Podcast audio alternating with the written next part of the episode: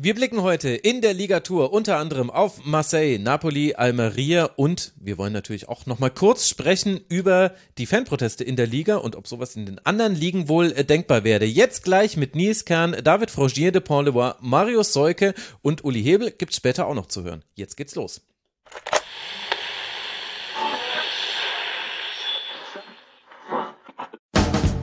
Und nun im Programm der Rasenfunk. Tiro, la palla respinta, il capitano della Allora il portoghese con pierna derecha, golpeo de Cristiano, qué golazo. De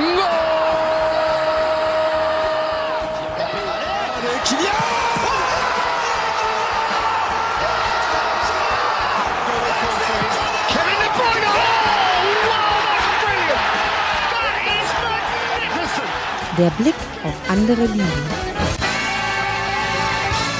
Ich grüße euch, liebe Hörerinnen und Hörer, und ich grüße meine Runde und wir wollen beginnen mit einem Thema aus der Bundesliga. Ihr habt es ja alle mitbekommen, die Fanproteste in der Bundesliga, unter anderem die Fanproteste haben dazu geführt und die Diskussion danach, dass es jetzt keinen Investoreneinstieg gibt sehr fantastisches äh, Timing von der DFL. Wir haben gerade zwei Stunden bevor diese Meldung kam, die Sendung veröffentlicht zum äh, Deal aus Investorensicht. Ich glaube allerdings, dass man die immer noch sehr gut hören kann. Also dieses Tribünengespräch hat auch schon viel, viel Resonanz bekommen. Also hört es euch gerne mal an. Man versteht dann nämlich, dass die Probleme jetzt nicht weggehen werden, die es aktuell in der Liga gibt. Und ich glaube, es ist auch gar nicht so schlecht zu wissen, wie CVC so funktioniert, denn die hängen ja bei zwei von dreien von euch drin. Und bei der Serie A, da klopfen sie ja immer noch an. Deswegen würde ich gerne mal einsteigen. Nils, nimmt man denn in La Liga wahr, was gerade da an Tennisbällen äh, aufs Feld geflogen ist in der Bundesliga und wäre sowas in Spanien auch denkbar? Ähm, guten Morgen. Also ein paar Videos und Fotos von ferngesteuerten Autos gab es schon auch bei Marker und Co. zu sehen, aber einfach weil es eher kurios ist. Das war ähm, der in Turning Point, oder? Als es nicht mehr Tennisbälle waren, sondern irgendwelche Ja, Autos. ich, ich glaube, das war schon besonders kreativ. Ähm, aber ich glaube, in, in Spanien gibt's ja seit 2021 ist CVC als Investor eingestiegen und ich glaube, die hatten damals versprochen, drei Milliarden Euro, ähm, kriegen dafür zehn Prozent für die nächsten 50 Jahre. So genau, Genau. sicher bin ich mit den Zahlen jetzt nicht mehr. Aber ähm, damals war der Protest überschaubar. Ich glaube, mittlerweile ist nur noch Real Madrid und Athletic Club, also aus Bilbao, die klagen dagegen. Barca war anfangs auch dabei, aber ist mittlerweile eingeknickt. Und weil es eben, ich würde sagen, die finanzielle Situation vieler Vereine bisschen schlimmer vielleicht ist als in der Bundesliga, war der Protest auch auf Fanseite eher überschaubar. Mittlerweile hat, haben sich da auch viele Infrastrukturen verbessert. Also viele Clubs wie Mallorca, Villarreal haben ihre Stadien verbessert. Deswegen ähm, war der Protest da sehr überschaubar, außer wie gesagt bei Real Madrid und dem Athletic Club, ohne dass ich jetzt sagen würde, dass das jetzt deutlich, dass sich die generelle Situation deutlich verbessert hat. Das war jetzt erstmal schnelles Geld und ich glaube, die Folgen wird man jetzt erstmal noch spüren, wenn, wie gesagt, die Vereine erstmal die nächsten Jahre zehn Prozent weniger einnehmen. Aber ähm, Protest waren überschaubar bisher in Spanien. Genau, also es waren zwei Milliarden für 8,2 Prozent, aber ganz wichtig sind eben die 50 Jahre. Und ich habe in Vorbereitung auf das Tribünengespräch, was ich gestern aufgezeichnet habe, nochmal einen Real Madrid Podcast von 2021 nachgehört, wo sie nochmal äh, Why this is the most terrible deal for La Liga, wo sie nochmal genau erklärt haben, warum Real auch dagegen äh, geklagt hat. Und man muss sagen, sie haben komplett recht, ey, über 50 Jahre eine Erlösbeteiligung abzustoßen, das ist, äh, das ist ungefähr auf einem Level äh, mit äh, Chicago, die mal ihr komplettes äh, Parkgebührensystem für, ich glaube, 30, nee, für 60 Jahre, glaube ich, sogar verkauft haben und viel zu wenig Kohle dafür gekriegt haben. Viel, viel, viel zu wenig. Es ist absurd wenig. Egal. Aber das ist ein anderes Thema. David. Die Ligue 1 hängt ja auch mit CVC zusammen. Da gibt's ja sogar Ermittlungen von der Staatsanwaltschaft jetzt, weil da vielleicht persönliche Bereicherung äh, stattgefunden haben könnte beim Abschluss äh, dieses Deals. Da müssen wir jetzt, glaube ich, nicht in die Details gehen, sind ja auch noch äh, laufende Verfahren. Aber hat man das registriert, dass es äh, die Liga hier in Deutschland geschafft hat, sich gegen CVC zu wehren, wenn man das zumindest aus Sicht der Kritiker sieht? Äh, also die Medien von heute Morgen habe ich ja so nicht gescannt, äh, alle, inwieweit da jetzt, ähm, weil du gesagt hast, geschafft hast zu wehren, bis, äh, das war ja bis gestern noch nicht, noch nicht ganz raus. Stimmt. Ähm, aber den Protest, ähnlich wie in Spanien, hat man schon auch gemerkt, weil er kreativ war. Ja, ich glaube aber, dass insgesamt das Thema halt in Frankreich einfach durch ist. Also, ne, da war ja diese Sache mit dem Für äh, immer durch. Für immer durch. Eins, also, und wenn wir es gerade nochmal so schön im Ohr haben, jetzt was es in Spanien gab, in Frankreich gab es 1,5 Milliarden für 13 Prozent. Für immer. Für immer. Für Ähm, immer. Für immer. So krass. ähm, und es wurde halt damals argumentiert mit äh, Corona und den geschlossenen Stadien und sehr, sehr, sehr hohen Schulden, wo einige Clubs wirklich mit dem Rücken vor der Wand standen und, glaube ich, gar keine andere Möglichkeit hatten. Die brauchten dieses Geld, sonst wären die pleite gewesen oder haben das zumindest befürchtet. Und deswegen sind sie diesen Deal eingegangen und ähm, ja, es gibt immer wieder nochmal, wird nochmal erwähnt, dass, dass da nochmal versucht wird zu, zu klagen oder ähnliches, aber äh, erstmal steht dieses Ding. Also das ist Ja. Seele an den Teufel verkauft. Ey, Also dieser Deal in, äh, in der Liga, das ist wirklich, das ist wirklich das äh, krasseste überhaupt. Und man muss auch sagen, äh, das ist, habe ich gestern ins Tribünengespräch gar nicht mal reingepackt, aber im direkten Vergleich, wir haben ja jetzt gerade die Zahlen nochmal gehört, wäre der deutsche Deal sogar gut gewesen. Also weil eben nur 20 Jahre, weil eben eine Milliarde, das hätte so von den Zahlen her, war das eigentlich ganz okay. Es wäre auch am schnellsten vorbei gewesen. Also wenn man davon ausgeht, ein Investor geht nochmal raus, kann man seine Bedenken dazu haben. Aber ja, ganz interessant. Und in der Serie A, Marius, da äh, wollten einige Vereine, andere wollten wir nicht. Äh, die, die Lorenzoni haben wir, glaube ich, schon mehrmals äh, zitiert, der dann immer irgendwelche anderen Vorschläge gemacht hat. Aber hat man die Fanproteste da wahrgenommen? Ich würde das auch vergleichen mit dem, was, was Nils und David gesagt haben. Also, dass es sicherlich äh, Fotos, Videos in den Medien schon mal gegeben hat, aber ansonsten kann ich mir auch in der Serie A so Proteste in der Form, wie wir sie in der Bundesliga oder in der zweiten Liga gesehen haben, eigentlich nicht vorstellen, weil so diese gesamte Investorenkultur in Italien eine ganz andere ist als, äh, als in Deutschland. Klar gibt es kri sehr kritische Fans, das bezieht sich dann aber meistens auf die Clubchefs selbst oder auf, äh, wenn es mal wieder irgendwelche Skandale in der Liga gibt, aber solche politischen Entscheidungen ja, sp- spielen dann, glaube ich, in dem, in dem Selbstverständnis der Ultras nicht so eine große Rolle da, wie es in der, wie es im deutschen Fußball der Fall ist. Okay, ich äh, sehe schon. Es sind einfach unterschiedliche Fankulturen, aber deswegen fand ich diesen Blick auch so interessant. Dann lass ich mal. habe jetzt gerade noch mal extra kurz in L'Equipe reingeschaut von heute Morgen. Also es ist eine, es ist eine kleine Meldung. auf, auf Seite 10 oder so. Okay. Hinter, hinter Tuchel. ja, gut. Das äh, kann man ja sogar halbwegs äh, verstehen. Der hat ja sogar einen Bezug zur Liga. Na gut, vielleicht war es dann hier dann doch etwas größer. Aber dann lass doch mal reingehen in die Ligen. Und äh, da haben wir ein Thema, was am aktuellsten ist, nämlich der Blick auf Napoli, Marius, denn die haben erst gestern Abend in der Champions League äh, gespielt gegen Barca. Gibt es etwas, was wir zu diesem Spiel wissen müssen und was sagt das Spiel über den aktuellen Zustand von Neapel aus?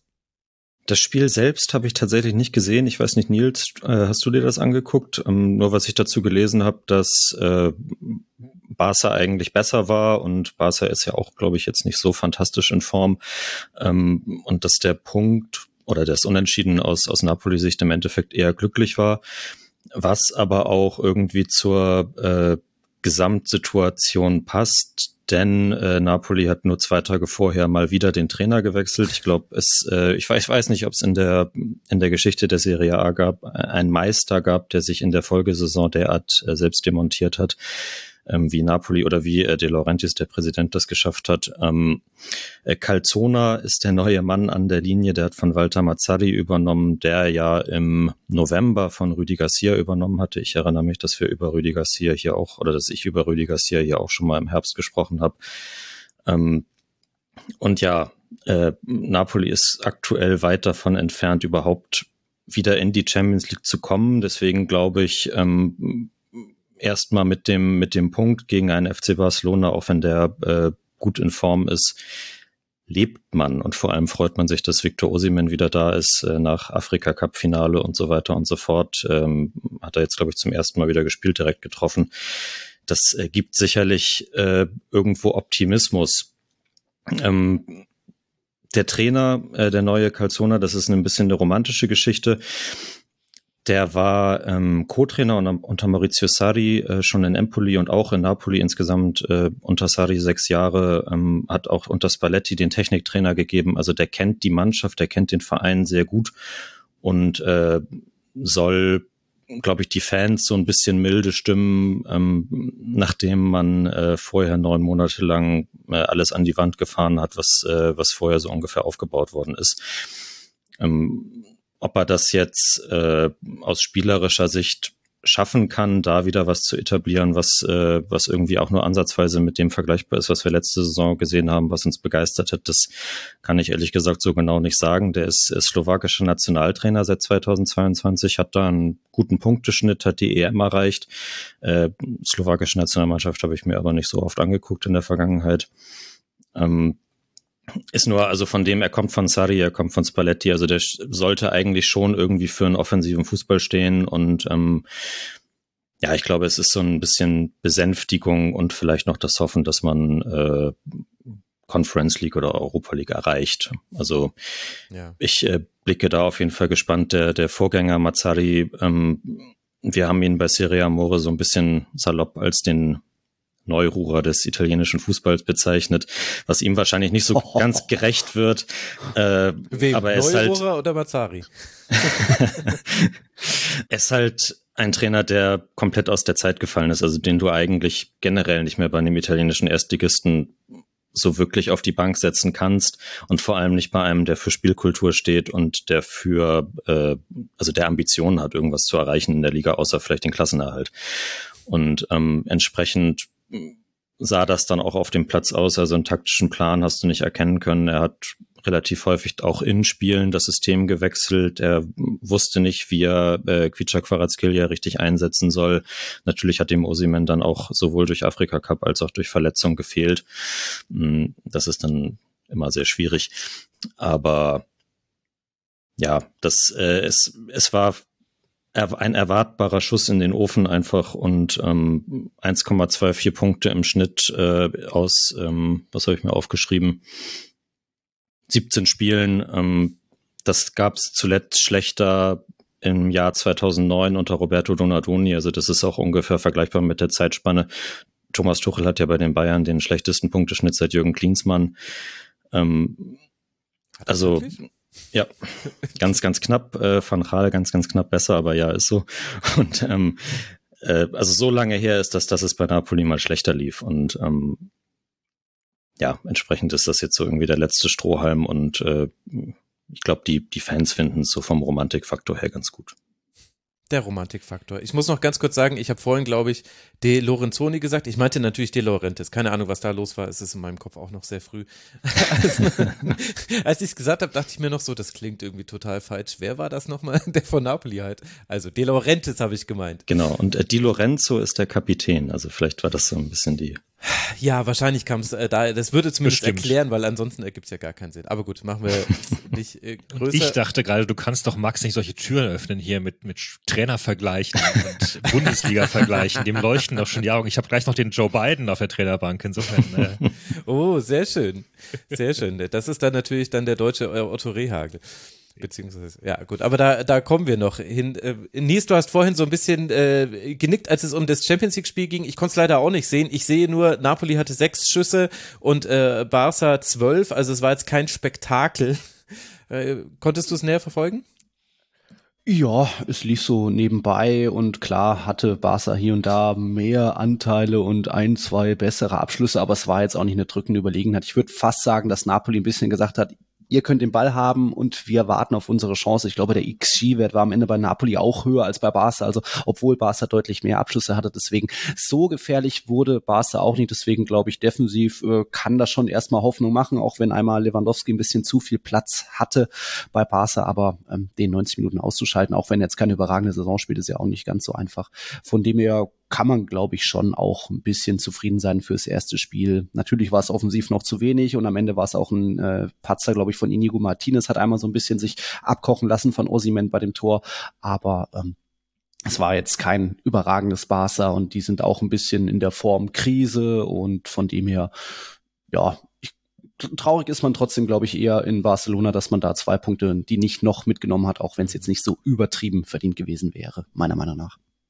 Und könnt ihr euch in euren Ligen, Nils David, könnt ihr euch an einen Fall erinnern, wo eben der Meister so viele Probleme hatte in der Folgesaison und es gab ja gar nicht die krassen Abgänge halt außer auf der Trainerposition natürlich, aber jetzt sind es neun Punkte hinter dem internationalen Geschäft. Gut, Conference League könnte vielleicht auch weniger Punkte reichen, aber Napoli ist ja wirklich mitten im Mittelfeld der Tabelle. David, hast du da einen vergleichbaren Fall aus der Liga A gerade im Kopf?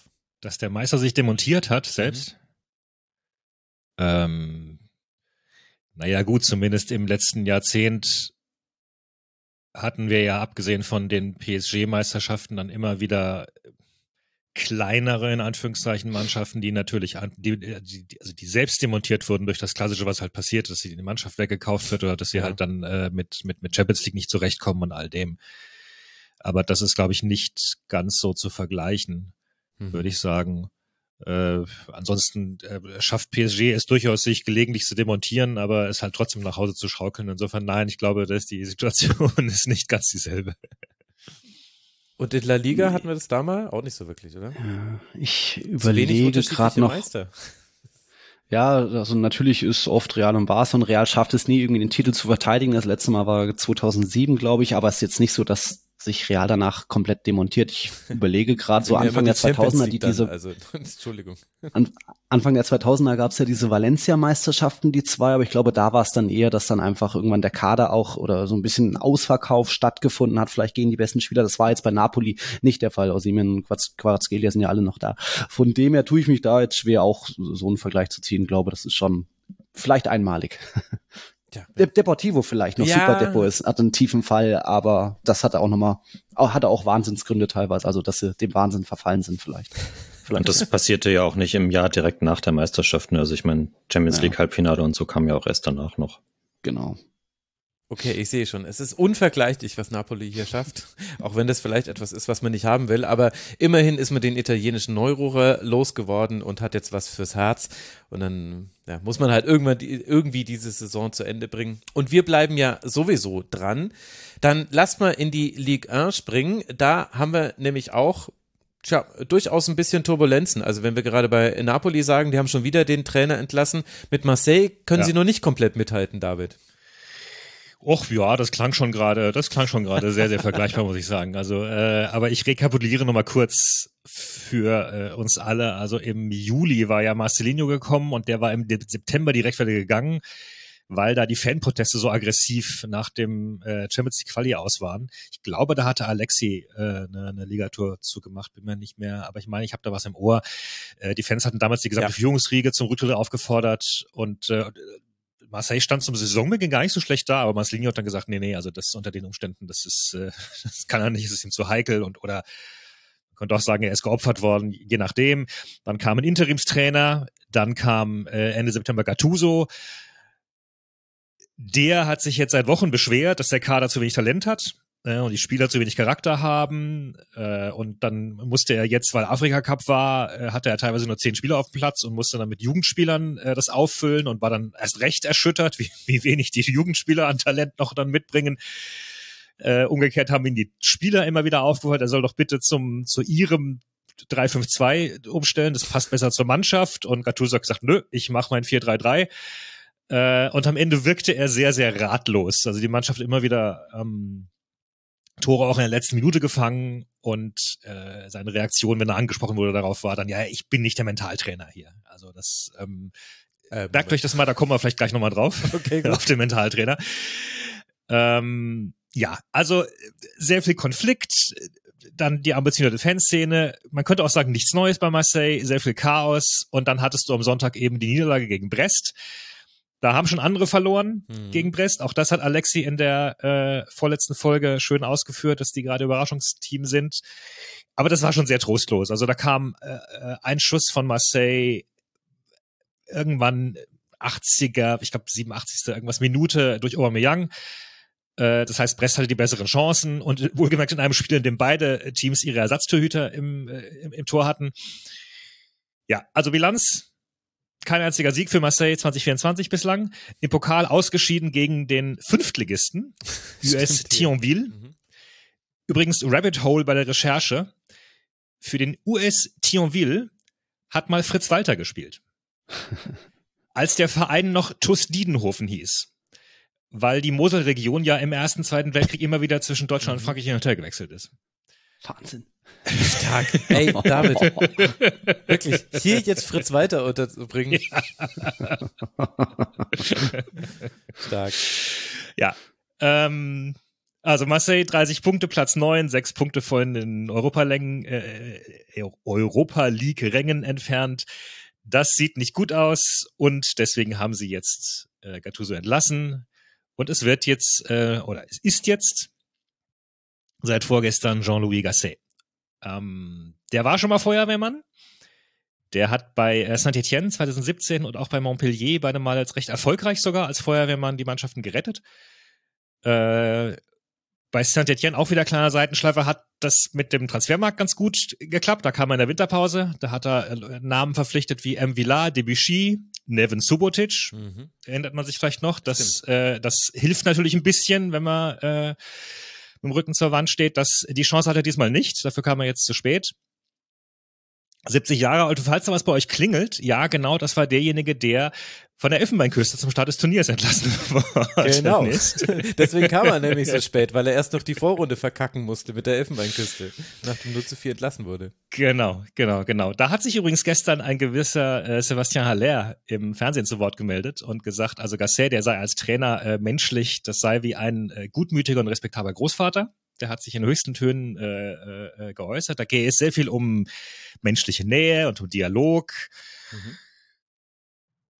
Gasset interessanterweise hat auch jetzt stellt das so dar, dass er seinen Rücktritt selbst eingereicht hat, also dass er selbst vorgeschlagen hat, er, er, er sollte äh, gehen, weil er sei von negativen Schwingungen umgeben gewesen. Mhm. So äh, äh, direkt nach seiner Ankunft sei der Generalsekretär verstorben und dann die Krebserkrankung von Haller und die Auftaktniederlage und die Verletzungen und äh, da hat er gesagt, also mein mein Weggang hat die Situation gerettet, da gab es einen Schuldigen und die anderen konnten weitermachen. Ich bin mir nicht ganz so sicher, ob er sich das da, ich, ich kann es nicht sagen, ob er sich das da schön redet, aber wenn es tatsächlich stimmt, dann war es ein Boss-Move, weil, wie gesagt, Güster hat das Turnier gewonnen. Also, ja. Hört Respekt. die Sendung dazu, wenn ihr es noch nicht gehört habt, liebe Hörerinnen und Hörer. Da haben wir das nochmal aufgearbeitet. Das heißt, äh, Marseille, da heißt ab jetzt durch die, diese hohle Gassé wird er kommen. Uh, uh, uh, uh, uh. Sehr schön, ja. Aber glaubst du, dass, ja. Äh, dass er das äh, hinbekommen kann? Ich meine, wir haben ja über Marseille jetzt schon öfter gesprochen. Es ist ja vor allem unspektakulär, was da passiert und das, ja. das wiederum bricht sich mit dem Umfeld. Ja, also ähm, ich könnte mir vorstellen, dass er zumindest die Saison beruhigt zum Ende manövrieren kann. Das ist auch, auch das ist von vornherein klar. Er soll nicht länger bleiben. Er soll Feuerwehrmann sein. Er soll im Sommer wieder gehen. Äh, es wird gemunkelt, dass sie spekulieren, dass sie Christophe Galtier ab Sommer haben wollen. Das war derjenige, den wir von, äh, von PSG und von Nizza kennen, der, der mit Rassismusvorwürfen sogar vor Gericht stand, mittlerweile äh, da vor Gericht aber freigesprochen worden ist. Ähm, und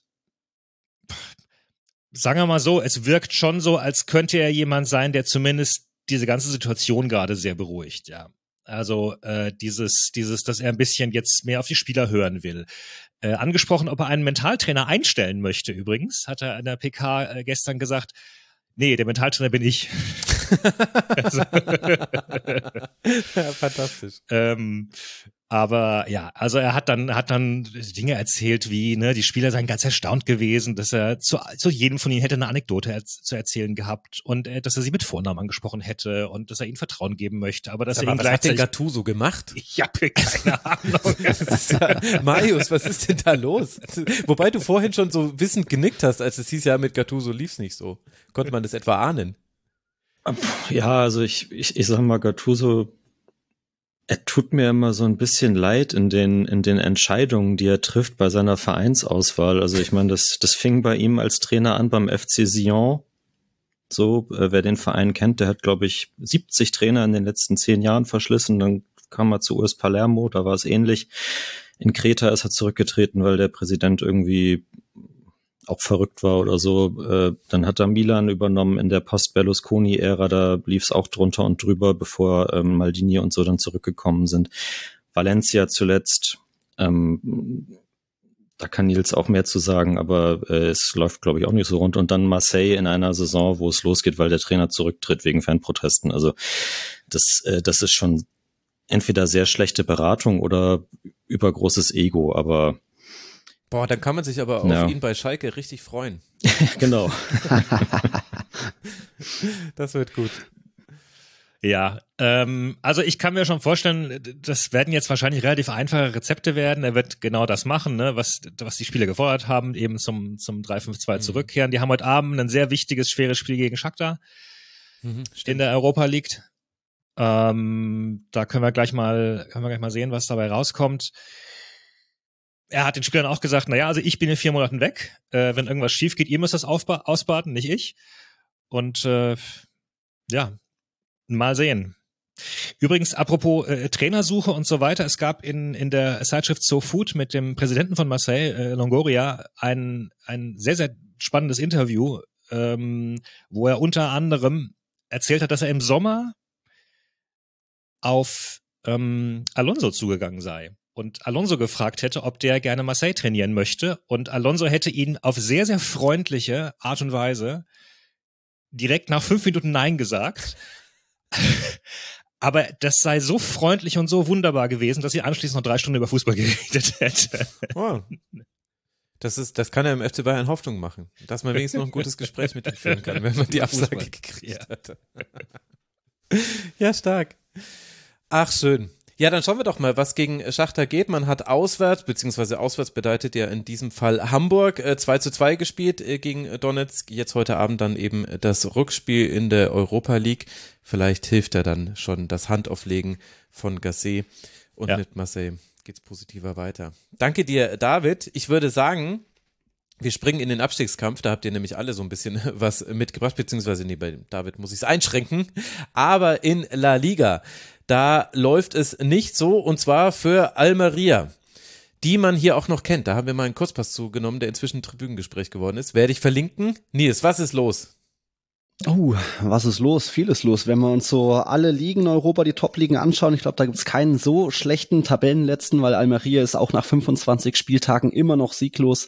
Das ist jetzt sogar ein La Liga-Rekord mit den letzten drei Spieltagen der Vorsaison. Also 28, das so schlecht war noch nie ein Erstligist, dass er so lange ohne Sieg war, der letzte im, im Mai. Und ja, trotzdem nur acht Pünktchen, acht Unentschieden, dass sie überhaupt noch so ein bisschen Restfunken Hoffnung haben, liegt daran, dass äh, Granada und Cadiz genau, quasi fast genauso schwach sind. Die haben immerhin zweimal gewonnen. Aber das ist schon ein sehr schwaches Abstiegstrio da unten. Ich glaube, die vor, vor einem Jahr am 5 25. Spieltag hatten die drei da unten allein 15 Punkte mehr. Aber ähm, soll um Almeria gehen und ähm, ich denke mal, viele Zuhörer, Zuhörerinnen wissen, dass dort auch ein Scheich sein Unwesen treibt, wobei man jetzt nicht alles nur auf ihn schieben kann. Aber man merkt schon, Almeria ist so ein Verein, wo du irgendwie in jeden in jeder Saison kommen irgendwie 15 oder 20 neue Spieler und 15, 20 gehen. Also eine enorme Fluktuation. Auch dieses Jahr hast du eigentlich ein paar gute Einzelspieler klar dabei. Luis Suarez, nein, nicht den ihr kennt, sondern der andere, der hat schon oft in La Liga geknipst mit Sergio Arribas, ein Talent von Real Madrid und viele, die eigentlich schon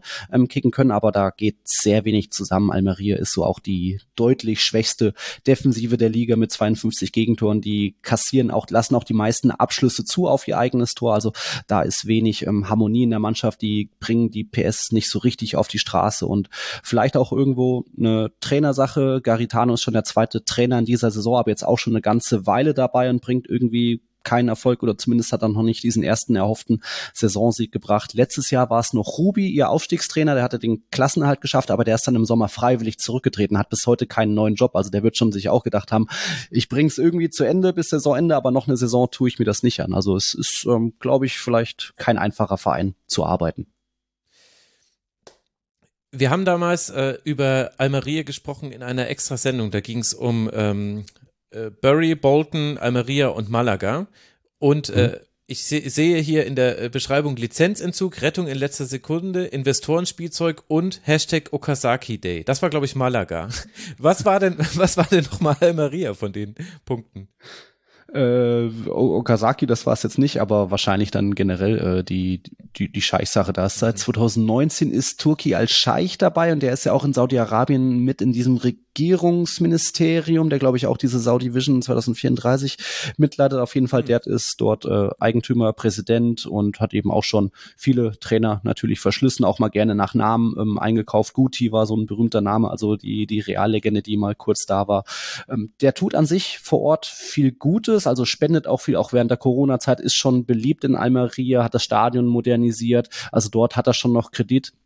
Es ist jetzt nicht so das typische Thema wie, wie zum Beispiel die Scheichs in Malaga oder der Scheich in Malaga, ähm, der da auch sehr viel Gelder veruntreut hat und sehr viele private Reisen und Luxusgüter sich gekauft hat. Zumindest ist sowas jetzt bei Türkei al-Scheich noch nicht rausgekommen, aber ähm, ja, wie gesagt, viele Trainer verschlissen enorme Fluktuation an Spielern. Da hat man auch mal Glück, dass man mal einen David Nunez ähm, entdeckt, der, den hat ja ähm, Almeria aus, aus Uruguay damals geholt, ist lange her, aber an sich steht jetzt der Verein nicht für das ideale Scouting, sondern wie gesagt, da wird eher mal paar gute Spieler zusammenholen, die müssen schon funktionieren und am Ende ähm, harmoniert da nichts auf dem Platz. Von dem her ist der Almeria nicht ganz zu Unrecht letzter, auch wenn sie hier und da Pech haben in manchen Spielen. Die haben bei Real Madrid mit 2-0 gewonnen, dann hatte Real Madrid drei sehr, sehr glückliche Schiedsrichterentscheidungen, wo sie dann am Ende noch 3-2 gewonnen haben. Also das war ein sehr wildes Spiel, aber ich glaube, sie haben in La Liga in dieser Saison in sechs Spielen geführt und aus diesen sechs Spielen nur einen Punkt geholt und das war nach 3-0 Führung gegen Granada im Hinspiel noch 3 zu 3 zu spielen, also dann noch drei Gegentore kassiert, die sind da einfach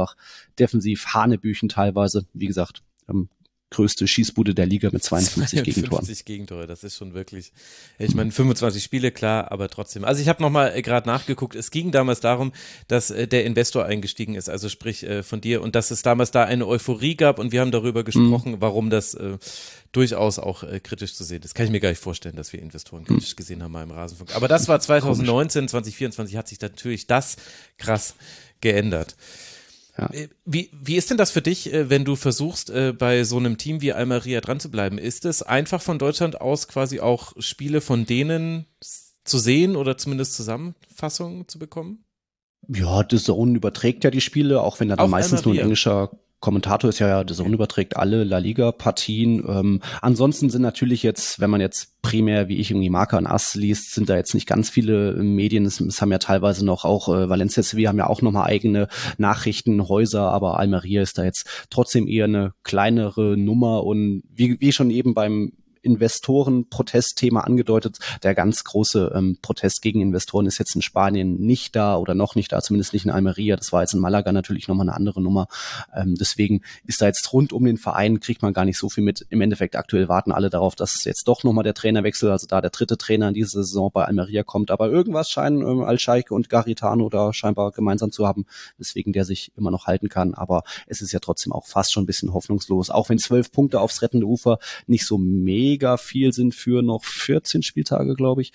Ähm, aber die Mannschaft sendet einfach sehr wenig positive Signale aus, hat kein Spielglück und deswegen ist da Almeria fast schon ein bisschen abgeschrieben und findet in den Medien nicht so statt. Deswegen war ich mal ganz happy, das mal hier mit reinzubringen. Ja, finde ich auch sehr, sehr gut. Und vor allem äh, passt es auch ganz wunderbar, weil wir wollen auch in der Serie A auf äh, den Abstiegskampf blicken. Da bekommen wir nämlich ein Positiv- und ein Negativbeispiel von äh, Marius äh, präsentiert. Du das, na, wobei, wir müssen eigentlich fast mit dem Negativbeispiel ja dann beginnen. Das ist ja dann, das äh, baut ja dann die Brücke zu Almeria. Leg mal los, Marius.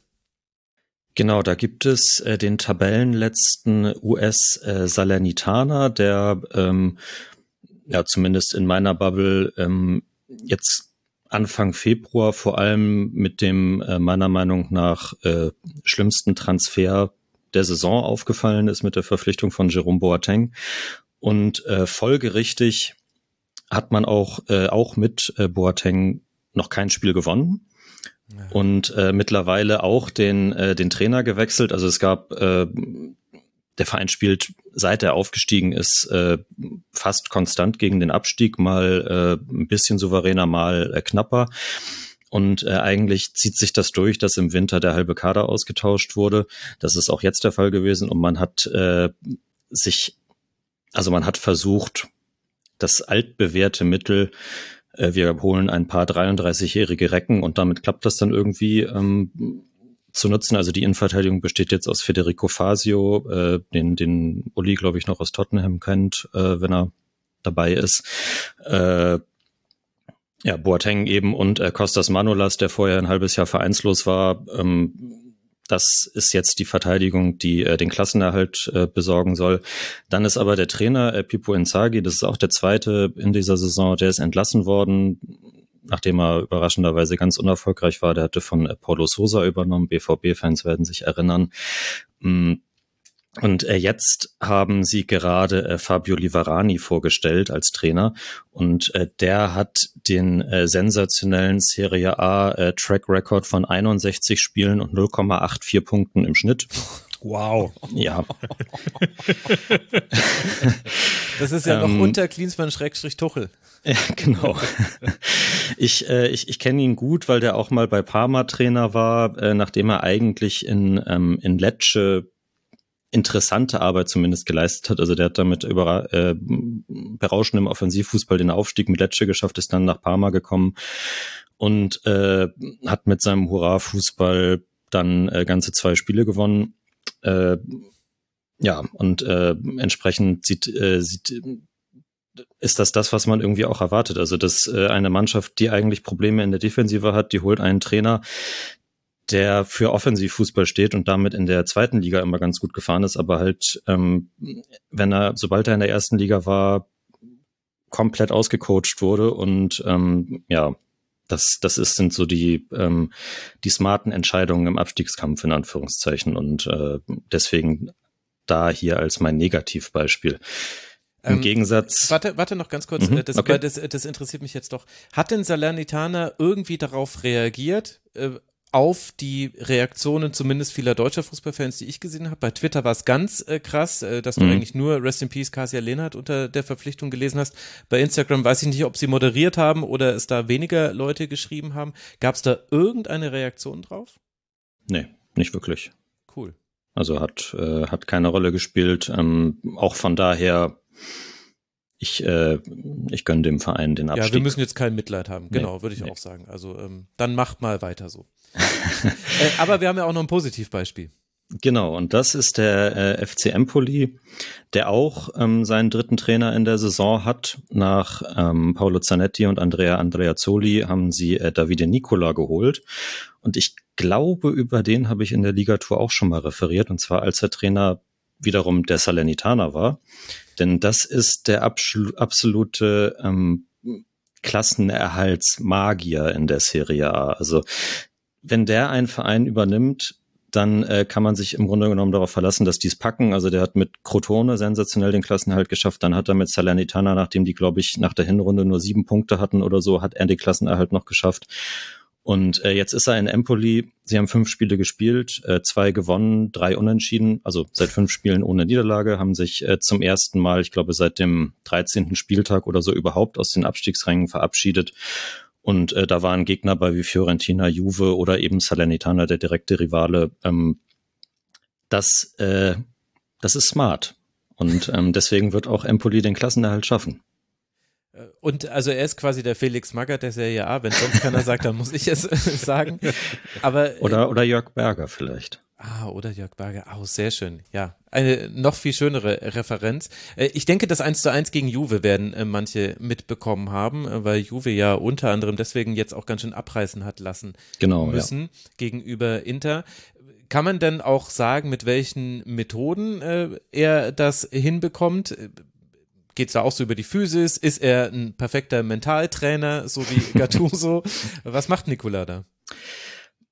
Er hat ähm, vielleicht im Vergleich zu, also ja, wenn man es jetzt gerade mit, mit Inzaghi vorher vergleicht, äh, der auch ein, ähm, so, so gut er als Spieler war, leider äh, kein sonderlich guter Serie A-Trainer bisher in seiner Laufbahn gewesen ist, also bei allen Vereinen eigentlich gescheitert ist, ähm, einen viel klareren Matchplan, der natürlich wie das, wie sich das dann für, für Abstiegskampf gehört, erstmal darauf beruht, äh, die Defensive zu festigen. Ähm, mit, äh, mit einem Mittelfeld davor, das, äh, das, das sehr kompakt steht und ähm, dann im Grunde äh, schnelle Verlagerungen über außen ähm, in die Spitze und also relativ schnörkellos äh, das zu Ende spielt und nicht zu viel versuchen, sondern einfach relativ straight das, das, das, äh, das so quasi äh, hinzubiegen. Mm, das klingt jetzt irgendwie auch unspektakulär, aber ist es ja im Grunde genommen auch. Ja, also, kompakt ähm, stehen, schnell umschalten. Also Genau, ja. das, das ist natürlich, das wird in den Fußballkanon eingehen als, als die Nikola-Taktik. Genau.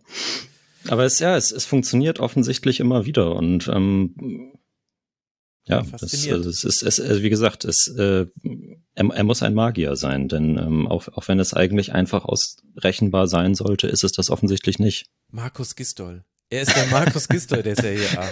Das Gistol Miracle. Jetzt auch bei Empoli.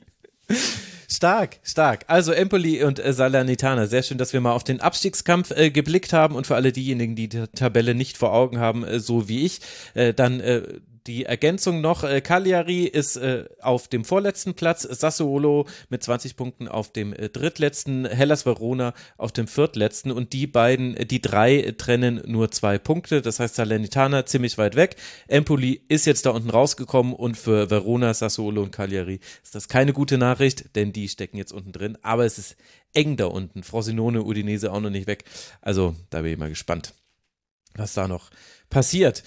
Und dann freue ich mich sehr, dass unsere Runde größer geworden ist. Uli Hebel ist jetzt hier. Schön, dass du es geschafft hast, lieber Uli. Hi.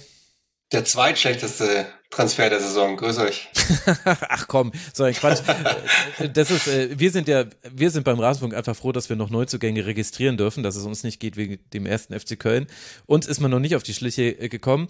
Uli, schön, dass du da bist. Wir haben ganz am Anfang haben wir kurz darüber gesprochen über die Fanproteste in der Bundesliga und ob das in den anderen Ligen wahrgenommen wurde und da etwas Ähnliches auch denkbar wäre. Das interessiert mich bei der Premier League jetzt ehrlich gesagt auch.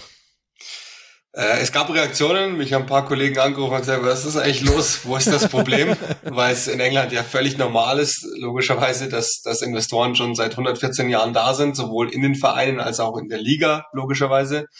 Also ich meine, die, die hat ja schon einen Beinamen ähm, etc. Das heißt, die Engländer verstehen, also ich kriege den Anruf auch jährlich, wenn irgendein englisches Team gegen Leipzig spielt, dass irgendjemand fragt, was, was hat, wo ist ja das Problem mit Mhm. dem Namen Leipzig und dem Konstrukt? Und wenn ich das denen dann erkläre, wie ähm, zum Teil dann das dazu kam und so, dann verstehen sie es einigermaßen.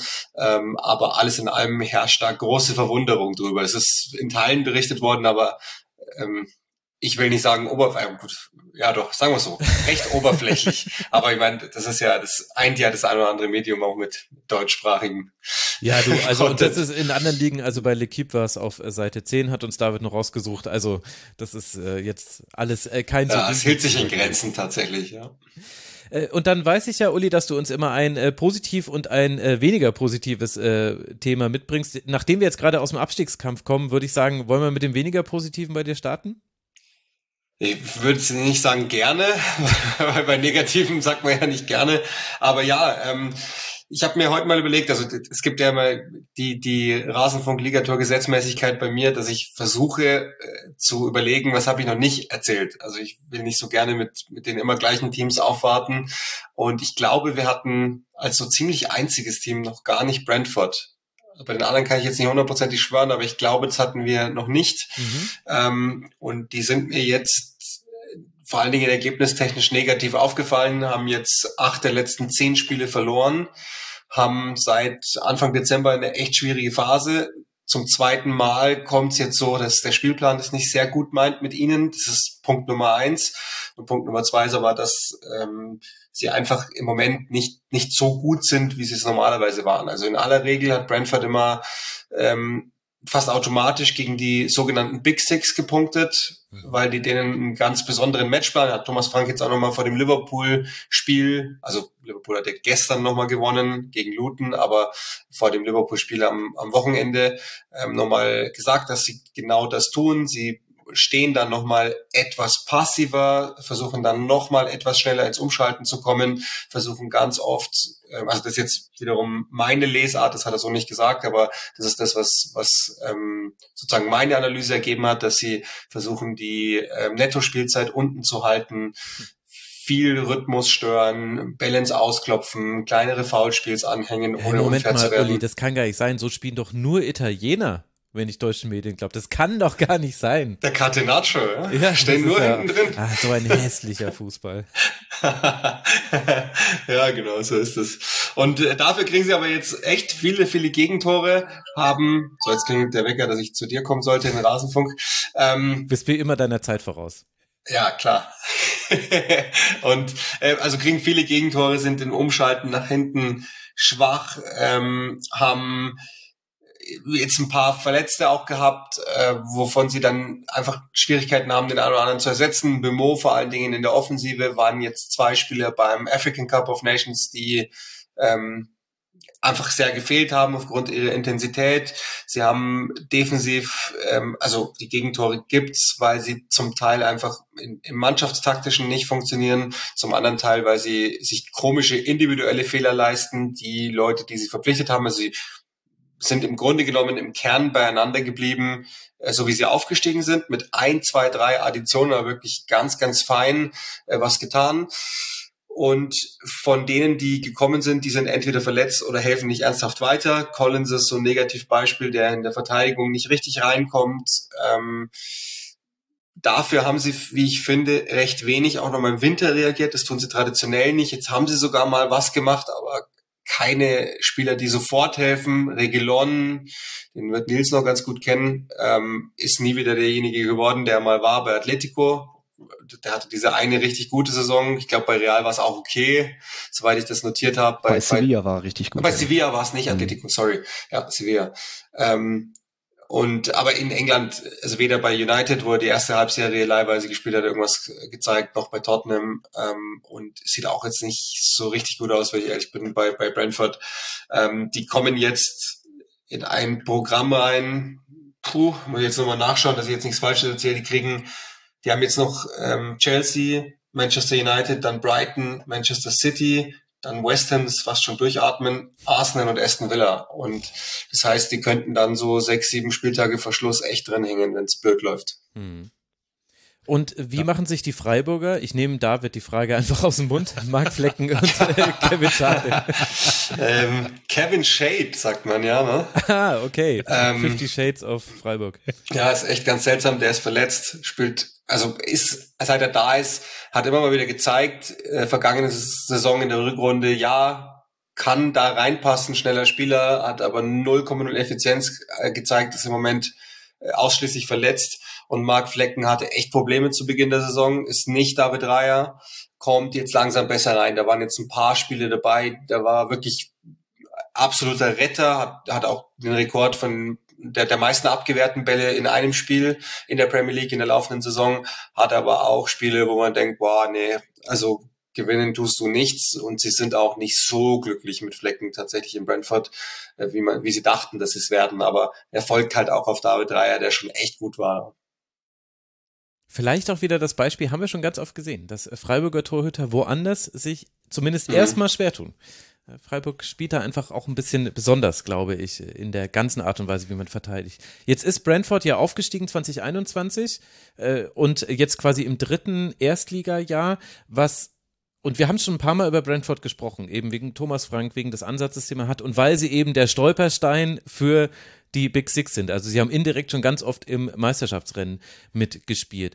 Was würde denn der Premier League verloren gehen, sollte das Brentford in diesem Jahr nicht schaffen und wieder runtergehen? Einer der bestgeführten Vereine in Europa, würde ich behaupten. Ähm, mit das erste Team, das diesen stark datenzentrierten Scouting-Ansatz äh, verfolgt hat.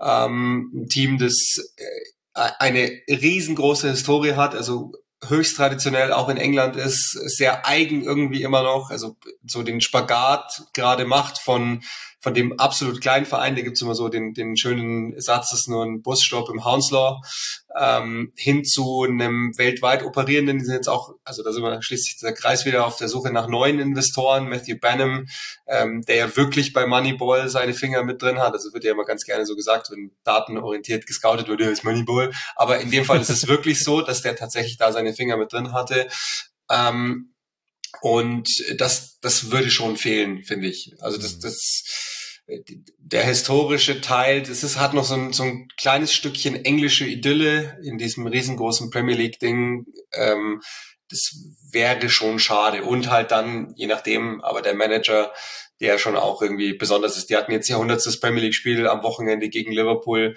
und da ist die Kamera ganz nah an Thomas Frank rangefahren und da hat man so leichte ähm, Feuchtigkeit in den Augen vernehmen können, obwohl jetzt die Stimmung überhaupt nicht nach 100. Premier League Spiel aussah oder sich angehört hätte. Aber ich glaube schon, dass ihm klar ist, was sie da gepackt haben, seitdem der da ist, äh, hat er, hätte er fast die erste Woche gar nicht überlebt, weil er, weil er einfach ähm, fürchterlich verloren hat, hat überhaupt nicht gewonnen die ersten Monate und ist jetzt dann mit 100 Premier League Spielen da. Das ist ihm, glaube ich, klar. Ähm, Habe auch kurz überlegt, ob ich das zum Moment machen soll, aber dafür, also wenn man sich das im Nachhinein angucken würde, würde man sich wahrscheinlich denken, hä, es ist halt einfach nur dieses eine kurze Tränchen, das er da vergießt, aber ansonsten sieht und hört man halt nichts über das 100. Premier League Spiel. Mhm.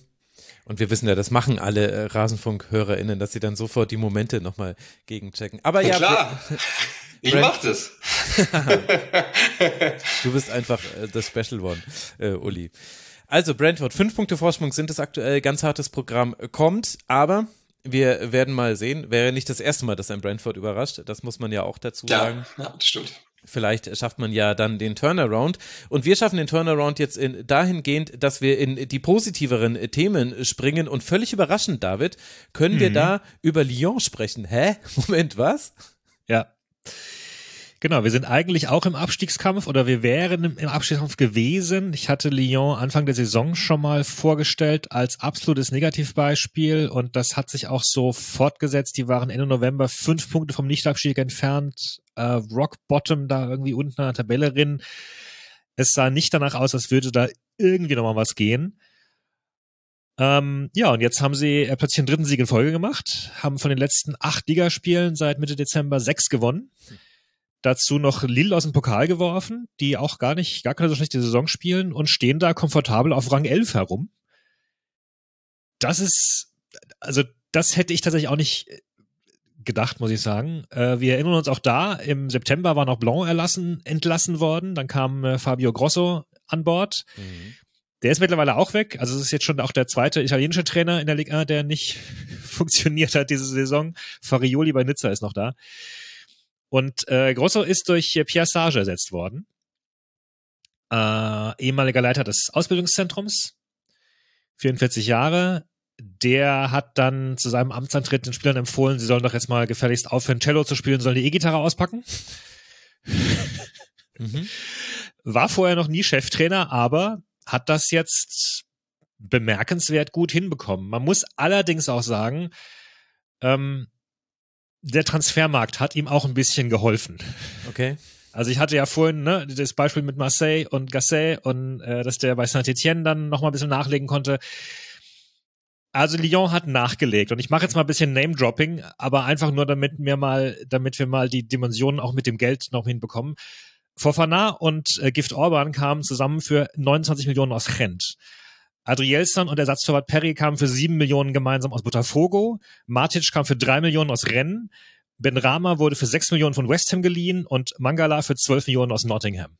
Mangala ist übrigens genau derjenige, den wir aus, äh, aus Stuttgart kennen. Mhm. Das macht zusammen, ich habe es kurz überschlagen, ungefähr 57 Millionen Euro. Mhm. Das ist jetzt auch nicht das Geld, was sich jeder Club auf dem Abstiegsrang so leisten kann, ehrlich gesagt. Mhm. Äh, ich habe jetzt auch mal einfach zum, zum Vergleich mal auf Transfermarkt geschaut, wie die da so die Marktwerte einschätzen und äh, von den Top 6 waren es, glaube ich, mit den höchst eingeschätzten Marktwerten sind jetzt äh, drei Neuzugänge dabei. Also die einzigen langfristigen Talente aus Lyon sind äh, Cherki und Kakere. Wobei, witzigerweise, auf Platz 7 kommt dann noch Lacazette, auch wenn der äh, fünf Jahre bei Arsenal war und mittlerweile 32 Jahre alt ist. Der ist ja auch ein Spieler aus der eigenen Jugend. Ah, ja. Das, darf man nicht vergessen. Das ist ja auch ein äh, Spieler aus, aus Lyon. Ja, also davon standen jetzt auch äh, eine ganze Reihe auf dem Platz gegen Nizza. Äh, Gift Orban wurde eingewechselt. Gift Orban hatte Alexi schon mal erwähnt. Genau. Äh, der, hatte damals, der hatte das auch prophezeit. Der hat gesagt, es war der beste ja. Transfer des Winters. Jetzt ja. geht's ab. Kudos. Genau. Also es war kein herausragendes Spiel jetzt am Wochenende gegen Nizza. Ähm, aber ja, Tor fällt dann durch einen schnellen weiten Abschlag vom, vom, vom Torwart. Dann hatten Lyon zehn Minuten Oberwasser und das war es irgendwie auch schon, aber es hat gereicht. 1 zu 0 gegen Nizza, die sind immerhin Zweitplatzierter gewesen. Äh, das war noch ein bisschen unerwartet. Hat auch Nizza sehr wehgetan. Hat auch dem Titelkampf sehr wehgetan, weil sämtliche Hoffnungen, die man, glaube ich, irgendwie noch Ja, haben hätte können, also so also halbwegs, sind jetzt äh, definitiv weg. Also Paris ist elf Punkte von Nizza und zehn Punkte vor dem neuen zweitplatzierten Brest. Hm. Ähm, du wirst mir wahrscheinlich gleich fragen, was macht denn, äh, was hat denn, äh, äh, ähm, jetzt wollte ich wieder Gasset sagen, nein, Quatsch, Sage, äh, was hat Sage anders gemacht? Äh, was er anders gemacht hat, ist keine, an, an, keine Angst mehr vor lang und weit, so ein bisschen auch. Also auch da wieder ein bisschen, äh, bisschen simpler, Spiel ist athletischer geworden, Statistiken für Laufleistungen und lange Sprints sind nach oben gegangen. Ähm, sie haben auf Anraten von Sage auch einen Freistoßspezialisten ins Team geholt. Ganz kreative Lösung, sag, sag ich hier als Freiburger, Hüstel, äh, und verwandeln jetzt tatsächlich 40 Prozent ihrer Standards auch in Torschüsse. Das sah unter Großer noch deutlich. 40 Prozent. Ja. Ah, das ist aber ein geiler Wert. Also, mhm. sehr gut. Genau, wer durchaus äh, auffällig war am Wochenende zum wiederholten Mal, war der 20-jährige ghanaische Nationalspieler äh, Nuama. Mhm. Und falls da was klingelt bei euch, das war dieser Spieler, der äh, im Sommer für diese fragwürdige Transferposse verantwortlich war. Der vom belgischen Club Möhlenbeck für 25 Millionen gekauft worden ist und dann nach Lyon verliehen wurde, weil ja beide demselben Konglomerat angehören von John Textor und seiner Eagle Football Holding. Da hat jetzt gerade anscheinend, habe ich gelesen, die FIFA entschieden, dass der Transfer mit rechten Dingen zuging. Hm. Das Ding ist jetzt anscheinend erstmal durch. Schön. Das Ja. doch, aber gut, ich meine, die UEFA stellt sich auch nicht gegen Multiclub Ownership. Die finden das alle nicht so schlimm. Also ist es, ist es wohl einfach so. Ja. Genau, und für Lyon geht's jetzt am Freitag gegen Metz. Die haben aktuell fünf Punkte auf den Relegationsplatz. Äh, wenn sie jetzt Metz nicht wieder rankommen lassen, würde ich sagen, Sind sie durch. hat, ja, also dann ist zumindest der direkte Abstieg in weiter Ferne. Da rund um den, um den Relegationsplatz knubbelt sich ein bisschen. Mhm. Aber das ist äh, eine Entwicklung, die ich tatsächlich so nicht gesehen hätte, muss ich sagen. Tja, Lyon, nicht schlecht. Und ähm, Lyon jetzt auch wieder gut nach Standards. Ich werde jetzt nicht zum 800.000. Mal die Referenz aus meiner Jugend bringen, aber alle, die da mal Fußball geguckt haben oder vor allem an der Konsole gespielt haben, die wissen genau, äh, was da klingelt. Sehr, sehr schön. Wir haben noch, äh, Nils, ein ganz kleines Thema aus La Liga. Wir sind eingestiegen vorhin mit Investoren und so weiter und dem Verhältnis dazu.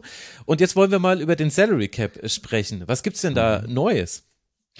Ähm, neu ist jetzt, dass La Liga nach den Transferphasen immer wieder die Gehaltsobergrenzen anpasst, die neuen Zahlen auch transparent dann veröffentlicht mit Artikeln, weiteren Infos und das macht ja La Liga jetzt seit der Saison 1920 schon und an sich würde ich sagen, ist der Ansatz ja auch okay, also es geht, worum geht es darum? Es geht darum, dass Vereine nicht mehr ausgeben, als sie einnehmen, was ja schon mal vernünftig ist, damit die Vereine nicht noch mehr in finanzielle Schieflage geraten, was ja speziell in Spanien, wo viele Vereine enorm überschuldet waren oder teilweise auch noch sind, ähm, deswegen ist der Ansatz ganz gut. Blöd ist natürlich, dass andere Ligen da nicht mitziehen. Deswegen ist immer der Vorwurf, dass sich La Liga da selbst ins eigene Bein schneidet und dann eben weniger Topspieler kommen oder Vereine nicht das zahlen können wie andere Topvereine. Aber gut, jetzt wurden die Zahlen wieder aktualisiert nach dem, nach der Wintertransferphase. Was hat sich da so ergeben? Die Top 4 sind immer noch die gleichen. Real Madrid bleibt äh, nicht nur sportlich, auch finanziell natürlich der Spitzenreiter in La Liga mit einem Gehaltsvolumen von 727 Millionen Euro, was sie ausgeben dürfen.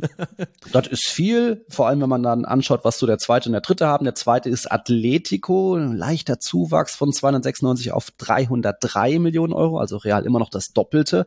Und Barca war, bleibt weiter Dritter, wurde nur nochmal abgestuft von 270 auf 204 Millionen Euro, was sie an. Gehältern ausgeben dürfen. Das heißt über fragt, was, 500 Millionen weniger als Real. Und ganz kurz äh, zum Vergleich, Bayern hat einen Personalaufwand für alles, also Spieler und so weiter, äh, von 400 Millionen. Also quasi äh, Barca liegt mehr als ein Bayern hinter Real. jetzt kommt dann der, jetzt kommt dann der Widerspruch mit der Realität, weil es Aha. heißt, dass eigentlich Barca einen Kader hat, der auch 400 Millionen Euro hat. Und es ist auch nicht nur der Kader, es ist eigentlich der gesamte Verein mit Mitarbeitern, Ah, okay, Trainern. alles. Ich glaube sogar die Frauenmannschaften und die Jugendmannschaften alles. Also das ist schon alles, was dahinter steckt. Aber ähm, ja, jetzt wurden die Zahlen angepasst und Re- und Barca hat eigentlich einen deutlich höheren Kader. Jetzt weiß man nicht, gibt das jetzt Strafen oder was sind da jetzt die Folgen? Es waren ja schon die letzten Jahre immer die Sachen, wo dann die Hebel, äh, sorry, Uli, die, die Palankas gesetzt wurden, von wegen, wir holen uns jetzt schnelles Geld, ver, veräußern Teile unseres Vereins oder treten auch zehn Prozent unserer TV-Rechte ab und kriegen dafür jetzt schon mal die 100 Millionen, verkaufen Barca Studios, was mehrfach geschehen ist. Da haben sie dann eben vor zwei Jahren konnten sie sich noch da ihr, ihre Gehaltsobergrenze auf über 600 Millionen steigern wieder. Da sind sie jetzt eben wieder runtergefallen, weil jetzt dieses schnelle Geld wieder fehlt und weil auch manche Zahlungen ausgeblieben sind. Ich glaube, da gab's Barca Studios wurde eigentlich verkauft an eine Firma, die heißt Libero, glaube ich, aber da kam das Geld nicht. Auch deswegen jetzt diese, diese Herabstufung von 270 auf 200 Millionen Euro. Also das ist immer einerseits spannend zu sehen, dass da La Liga eben mal transparente Zahlen mhm. zeigt, auch wenn man nicht genau weiß, wie genau diese zusammen, zusammenkommen. Wie gesagt, der Grundgedanke, den finde ich gut, dass Vereine nicht mehr ausgeben, als sie einnehmen. Aber ähm, ja, so, so richtige Folgen, Konsequenzen gibt's nicht, weil theoretisch können ja die Vereine trotzdem drüber liegen, wie jetzt Barca, äh, quasi das Doppelte, aber ob es dann wirklich Strafen gibt oder Konsequenzen, ob das jetzt sportlich ist oder finanzieller Natur. Äh, da muss man dann bestimmt abwarten, was dann äh, im Sommer passiert. Da ist ja jetzt Barca quasi noch mehr zum Sparen gezwungen. Übrigens auch der Sevilla als Vierter abgestuft von 168 auf 152 Millionen Euro Budget, ähm, also Kaderpersonal. Mhm ähm, muss man mal sehen, wie, wie viele Topstars da jetzt Gehal Gehaltskürzungen einnehmen müssen oder verkauft werden müssen auch. Also das dürfte wie jeden Sommer ein sehr spannender Sommer, speziell beim FC Barcelona werden. Wohingegen bei Real Madrid kann man sagen, da ist scheinbar tatsächlich Platz für einen gewissen Franzosen, aber das Fass will ich jetzt nicht aufmachen. Aber haben wir dich auch schon erlebt, welche Auswirkungen das konkret hat? Also klar, man könnte jetzt quasi noch nachträglich bestraft werden, dass man in dieser Saison drüber liegt, aber mhm. solange man drüber liegt, darf man doch keine neuen Spieler registrieren. War das nicht das Vorgehen bisher? Genau, das ist das Vorgehen immer auch gewesen. Ähm, speziell im Sommer haben da viele Vereine, auch Bettys irgendwie, die dann erst am letzten, am Deadline Day äh, noch irgendwie vier, fünf, sechs Spieler doch noch irgendwie eintragen konnten, speziell Neuzugänge oder Spieler, die gerade frisch ihr, ihren Vertrag verlängert haben, also wo es auch zu Gehaltserhöhungen kam, dass das bei, dass da viele Vereine Probleme haben, die Spieler zu registrieren. Schlussendlich schaffen es trotzdem irgendwie alle, klar, weil auch hier und da noch mal einer abgegeben wird oder dann wird doch noch einer als irgendwie Jugendspieler gemeldet. Also sind, da gibt's schon viele Tricks, speziell wenn man sich natürlich auch Leihspieler holt, wo dann teilweise das Gehalt noch vom Stammverein mhm. abgegeben wird. Oder bei Joao Felix gab's den Trick zum Beispiel, der wurde für ein Mini-Gehalt äh, unter Vertrag genommen, also von Atletico zu Barca ausgeliehen, 400.000 Euro, glaube ich, Gehalt. Ähm, das hat dann noch ins Salary Cap damals gepasst und dann einen Monat später, als das Salary Cap dann veröffentlicht wurde, heißt es auf einmal, ja, der hat, hat so gute Leistung, wie er verzehnfachen jetzt sein Gehalt. Da kam die Gehaltserhöhung. Ah. Also das, äh, Schlupflöcher ja. und Grauzonen und Tricksereien gibt's überall. Ja, Salary Cap funktioniert äh, auf die lange Dauer nie, hat ja in der Bundesliga nicht funktioniert, hat noch in keiner Liga wirklich funktioniert, außer man hat eben ein geschlossenes System wie, wie NFL und so weiter. Und selbst da ist es ja so, dass äh, die Art und Weise, wie der nach oben, dann gibt es ähm, das ein bisschen einschränkt. Aber jetzt wissen wir endlich, was den ersten FC Köln mit Barca verbindet oder natürlich andersrum. Beide können im Sommer keine Spieler registrieren. Äh, da können sie ja, können sie ja eine Selbsthilfegruppe. Abwarten. ja, okay, gut, ja. Guter Punkt. Die finden schon Weg. Ja, aber interessant. Und vor allem die Zahlen zu hören ist äh, wirklich interessant, weil mhm. es macht ja, ich finde, wenn man das so quasi so live in Anführungszeichen bekommt während der laufenden Saison, dass äh, ist halt ein super Hintergrund, den man neben die aktuelle Tabelle legen kann, weil eben mhm. der Personalaufwand halt schon mit Tabellenplatzierung korreliert, zumindest grob. Und wenn man dann sieht, ich meine, jetzt ist Real sechs Punkte weg von Girona, haben wir ja auch schon thematisiert, äh, dann sieht man ja, okay, das sollte aber halt auch so sein. Ansonsten underperformen die sehr deutlich. Und bei anderen wiederum sieht man, die machen mehr aus ihren aktuellen Möglichkeiten. Und äh, das finde ich gut. Das finde ich besser, mhm. als irgendwie immer mit äh, einem Jahr Verzögerung die Zahlen von der DFL zu bekommen, aus der man dann aber mhm. ganz viele Dinge gar nicht so wirklich rauslesen kann. Ja kann man, muss ich bestimmt auch an der Stelle dann mal loben. Äh, Alaves und Las Palmas, die haben mit das kleinste Budget dann, aber sind eben als beste Aufsteiger auf den Plätzen neun, Las Palmas und zwölf. Alaves, die spielen beide eine super Saison, sind äh, heimstark und so weiter. Unangenehm spielerisch, aber trotzdem auch gut, ohne dass sie jetzt nur mauern. Also die machen viel draus. Und weil der Girona angesprochen hast, ich glaube, die haben mit, was waren 52 Millionen Budget, so das ist auch unter den Top, also die, die unter den letzten fünf Plätzen, ja, die überperformen halt natürlich, weil sie, wie gesagt, hier und da ein paar Leihspiele haben, wo sie nicht so viel Gehalt zahlen müssen oder, naja. Ja, wobei sie ja- ja noch ansonsten dahinter. ganz gut finanziell aufgestellt sein sollen. Da hat äh, Swiss Ramble neulich äh, die Finanzanalyse zu gepostet. Also 46 Prozent gehören der City Group, dann irgendwie äh, 17 Prozent des Vereins gehören dem Bruder von Pep Guardiola, Perre. der ja quasi da unterwegs ist. Und aber ganz viel von den Einnahmen, die sie haben, kommen eben aus Sponsoring und so weiter. Also sie arbeiten quasi auf dem auf dem auf einem gesunden wirtschaftlichen Level und bekommen dann dazu natürlich noch sportliche Qualität von City. Das würde ich jetzt auch kritisieren, aber es ist jetzt quasi nicht so, dass sie quasi so komplett künstlich hochgezogen wurden, Mhm. sondern die agieren schon relativ vernünftig in einem wirtschaftlichen Rahmen. Und auch da wieder Haben auch gutes- Scouting mit Arten Dorfbück, das ist schon, Genau, wird genau. auch viel Gutes gemacht, ja. Also wirklich äh, ganz interessant. Und Las Palmas, äh, das haben vielleicht einige mitbekommen, die haben Real doch so ein gutes äh, Heimspiel geliefert. War das nicht relativ knapp, dass Real da gewonnen hat? 2-1, genau, erst hinten raus. Ja, auch nach Rückstand mal wieder. Hm. Genau, genau. Aber gut, das ist ja für Real egal und äh, läuft ja eh alles. Aber das, Erst dann wird's spannend. ja, ja, komm, äh, erst ab Champions League Finale wird's interessant für, für Real Madrid. Das, ah, das wird ja quasi, äh, die Saison eines Realtrainers wird ja nach dem Abschneiden im Champions League Finale bewertet. Deswegen müssen wir da noch ein bisschen warten. Also, das ist der neue Salary Cap in La Liga. Und bevor wir zu den Awards kommen, schauen wir nochmal in die Premier League. Uli, was magst du uns da noch als zweites Thema präsentieren? Ja, ich glaube, das zweite ist einigermaßen naheliegend. Ähm, Oliver Glasner, wir haben ja schon mal ganz kurz Ja, äh, von der Gruppe gehört, aber das ist, glaube ich, sehr naheliegend. Das ist jetzt nicht zwingend positiv, das heißt, ich breche mit, mit meiner auferlegten Idee, wobei ich es dann doch irgendwie sehr positiv finde für Crystal Palace, ist das, glaube ich, ein echter Stil, diesen Trainer bekommen zu haben. Und äh, der hat jetzt äh, am Dienstag dann seine Dienste aufgenommen, obwohl er schon eine ganze Zeit lang, glaube ich, da war, im Süden Londons. Ähm, muss man oder kommt man, glaube ich, nicht aus, ohne ein halbes Wort zu Roy Hodgson zu verlieren. Äh, wir haben ja jetzt schon einmal hier über ihn gesprochen und, und die Gründe, warum das alles gerade nicht so läuft. Jetzt ist er 76, ist am vergangenen Donnerstag auf dem Trainingsplatz zusammengebrochen. Das ist das, was ich weiß. Und ähm, der Kollege, der, der da war, hat mir nur gesagt, es war wirklich so, dass einige echt schockiert waren. Und ähm, alleine im Sinne der Gesundheit ist es dann vielleicht auch ganz gut, dass er tatsächlich ähm, sich jetzt mal eine Ruhepause gönnt. Ich will noch nicht sagen, dass er seine Trainerkarriere beendet, weil ich das glaube ich einfach noch nicht. Aber äh, zumindest, dass er, dass er jetzt mal fürs erste ähm, eine kleine Pause aus gesundheitlichen Gründen dann auch einlegen kann. Ähm, absolut verdienter Mann, Meister Premier League Spiele bei Crystal Palace, äh, kommt ja auch aus dem Borough of Croydon. Das ist immer sein Verein gewesen. Auch deshalb hat er sich noch ein zweites Mal hinreißen lassen zu retten. Vielleicht war es dann am Ende ein halbes Jahr zu viel. Gab schon also da ist ja dann auch wieder der, der schon genannte John Texter, der wollte ihn wohl schon im Dezember, als wir hier drüber gesprochen haben, ihn gerne ablösen. Ähm, gab vor allen Dingen Sorge, dass das Training zu wenig intensiv gewesen sei und dass Roy Hodgson sich selbst hier und da mal im Kopf und Kragen redet.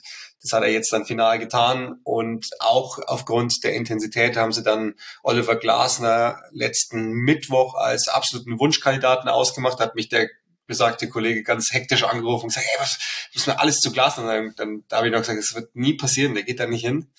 Und tja, Warum hast du das gedacht? weil ähm, ich mit ihm ganz lang drüber gesprochen hatte, wie der nächste Club aussehen sollte. Und alles, was er da beschrieben hat, ist nicht Crystal Palace.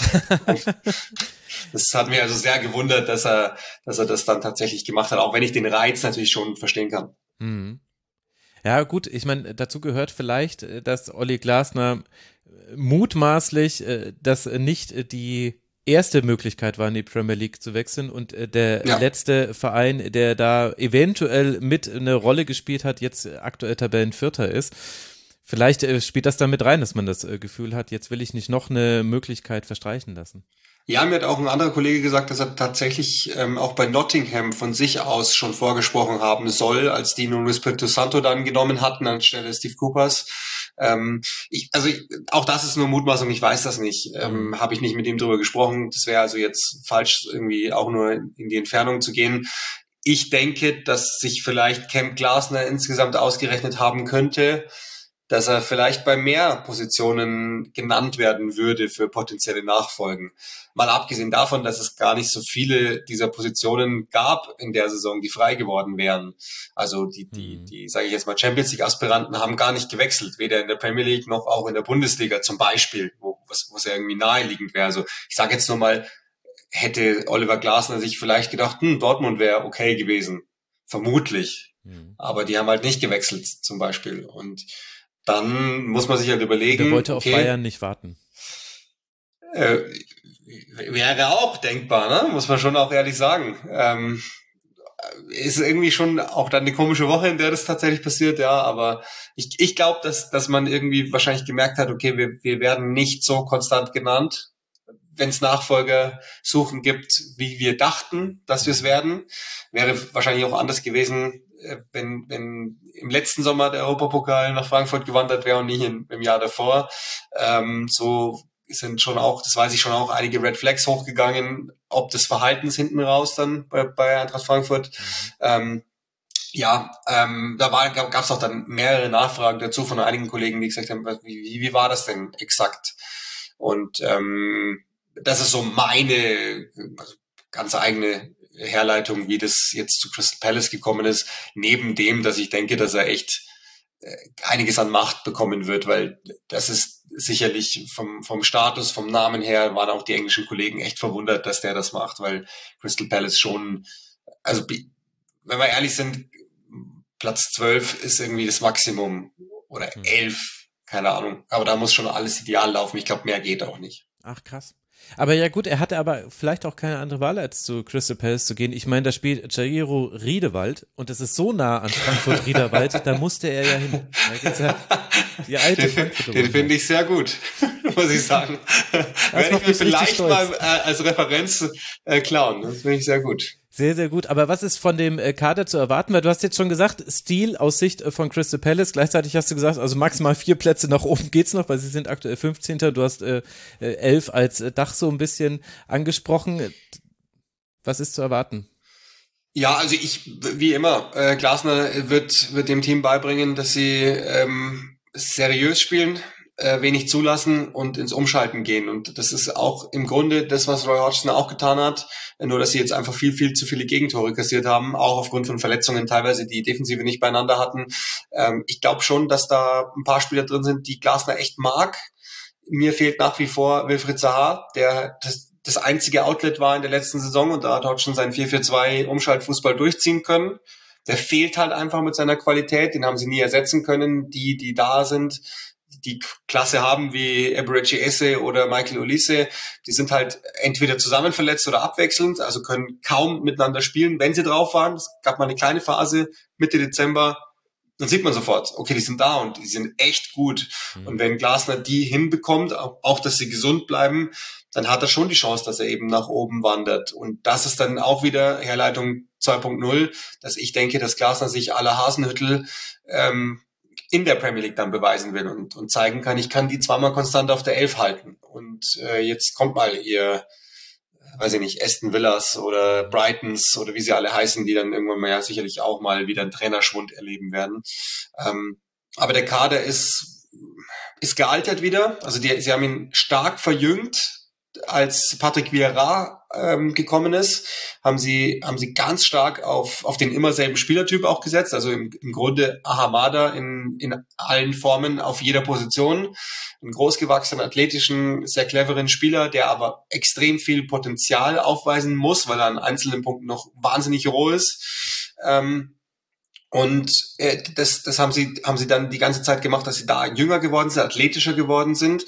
Im Verlaufe jetzt sind aber einige schon wieder weg davon und es sind die immer Alten da geblieben. Das heißt, ähm, das Durchschnittsalter ist durchaus wieder gestiegen und ähm, wie immer halt bei solchen Clubs geht im Sommer kleine Qualität nur, weil es immer nur ein, zwei sind, aber die gehen natürlich logischerweise. Und ich rechne ehrlich gesagt auch mit mit einigem Abgang im Sommer. Also Mark Gahey wird dann nicht bleiben, hoffe ich zumindest auch für ihn, weil der muss anderswohin, ist echt ein guter Mann.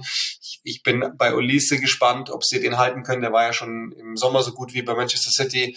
Ähm, der wird sicherlich auch weitere Angebote bekommen. Eberechi Esse ist einer der, der Dribbler der Liga. Auch da tippe ich, dass, dass sich jemand für den interessieren wird. Tyreek Mitchell auf, auf Linksverteidiger ist einer dieser Athleten, der weitergehen wird. Und dann gibt es noch ein paar unzufriedene Spieler auch obendrauf, die jetzt nicht das Kraut machen, aber ähm, Kader ist Platz 12 bis 14. Mhm. Mit Glasner. Ohne Glasner halt 15.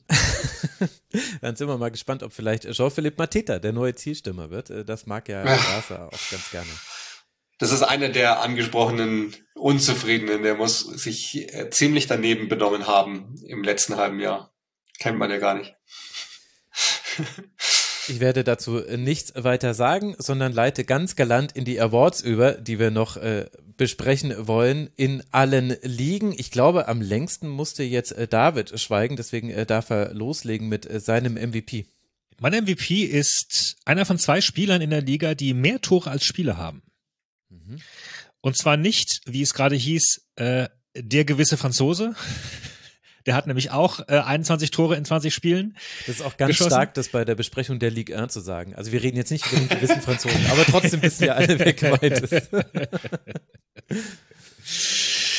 äh, sondern Mohamed Bamba. Der hat äh, fünf Tore in vier Spielen. Der ähm, spielt für Lorient, kommt aus der Elfenbeinküste, ist äh, jetzt im Winter vom Wolfsberger AC aus Österreich rübergewechselt für immerhin stolze fünf Millionen. Äh, klingt aber jetzt mit seinen aktuellen Toren äh, durchaus wie ein Schnäppchen. Äh, hat sich da wunderbar eingefügt. Seine fünf Tore hat er übrigens aus äh, 2 XG erzielt. Also ich weiß, äh, äh, Max, du bist ja immer äh, skeptisch, was, was so gewisse Statistiken angeht, aber es zeigt zumindest, es zeigt zumindest, dass er seine Tore aus vergleichsweise unwahrscheinlichen Situationen auch noch, auch noch reinhaut.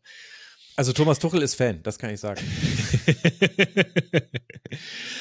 äh, ja, gleichzeitig durchaus auch noch in Zweikämpfe involviert, äh, so macht, macht, einen, macht einen guten Eindruck. Und Lorient ist jetzt erstmal diese Saison nicht auf dem Abstiegsplatz. Insofern ähm, mein mhm. MVP an ihn.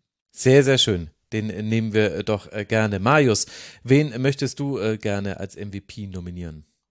Ich habe da mitgebracht äh, Lorenzo Pellegrini, den Kapitän der Roma, der unter Mourinho, glaube ich, ähm, dass die größte äh, Differenz zwischen dem, was er kann und zwischen dem, was er gezeigt hat, aufgewiesen hat in der gesamten Liga. Also einer der talentiertesten Mittelfeldspieler für mich der Serie A und äh, einer, der auch eine tragende Rolle in der Squadra Azzurra spielen sollte. Aber zwischen ihm und Mourinho hat es mit dem System, das, das er da spielen lassen hat, irgendwie nie so richtig gepasst. Und jetzt ist ja Mourinho bekanntermaßen seit der Niederlage gegen Milan weg. Und äh, Daniele De Rossi ist da, mit dem Pellegrini selbst noch zusammengespielt hat. Mhm. Und äh, unter dem hat er jetzt in sechs Spielen, da haben sie nur eins von verloren gegen Inter, waren auch nicht die schwersten Gegner, also tabellarisch gesehen zumindest.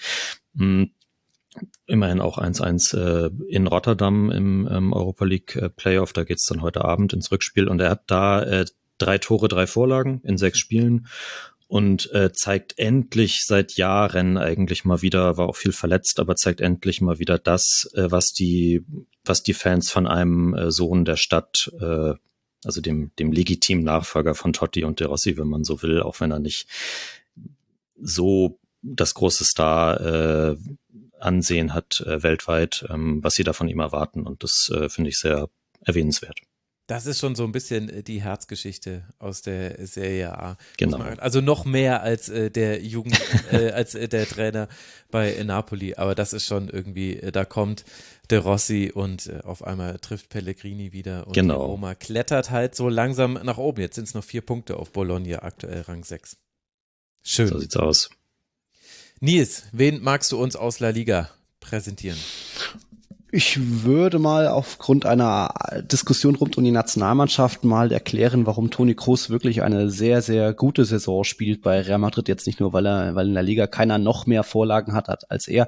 Ich glaube, wenn es darum geht, so Pässe ins letzte Drittel, da sind nur Chaka und Rodri können das hier und da noch äh, seine Zahlen matchen. Also da ist er herausragend. Natürlich lange Bälle, Seitenverlagerung, das hat er immer noch drauf. Aber speziell finde ich eben auch spannend, dass er schon in den letzten Jahren seit dem Casemiro-Abgang ähm, sich auch defensiv dann nochmal gesteigert hatten, fast ein bisschen mit Lust und Spaß in Zweikämpfe geht. Ich hatte ihn letztens bei der Pressekonferenz in Leipzig auch gefragt, ähm, wie, wie, woher das so kommt. Und er meint einfach, dass man jetzt, wo Real Madrid öfter mit nur noch zwei zentralen Mittelfeldspielern spielt als vorher mit drei, dass man da einfach nicht umhin kommt, äh, öfter defensiv zu denken, auch mal in ein Kopfballduell zu geben. Da hat er ein bisschen gewitzelt mit mir. Also ähm, das ist, wie gesagt, offensiv ist es immer noch der genauso herausragende Groß wie schon die letzten Jahre. Jetzt auch noch defensiv mitdenken und absolut respektiert in der Mannschaft. Aber in der reicht Liga. das, das für die deutsche Nationalmannschaft? Ja, ich weiß ja, es nicht. Die Mentalität. Oh. Der spielt ja, halt nur bei das, Real. das dürfen. Das Das reicht nur für Real Madrid. So weit ja. weg.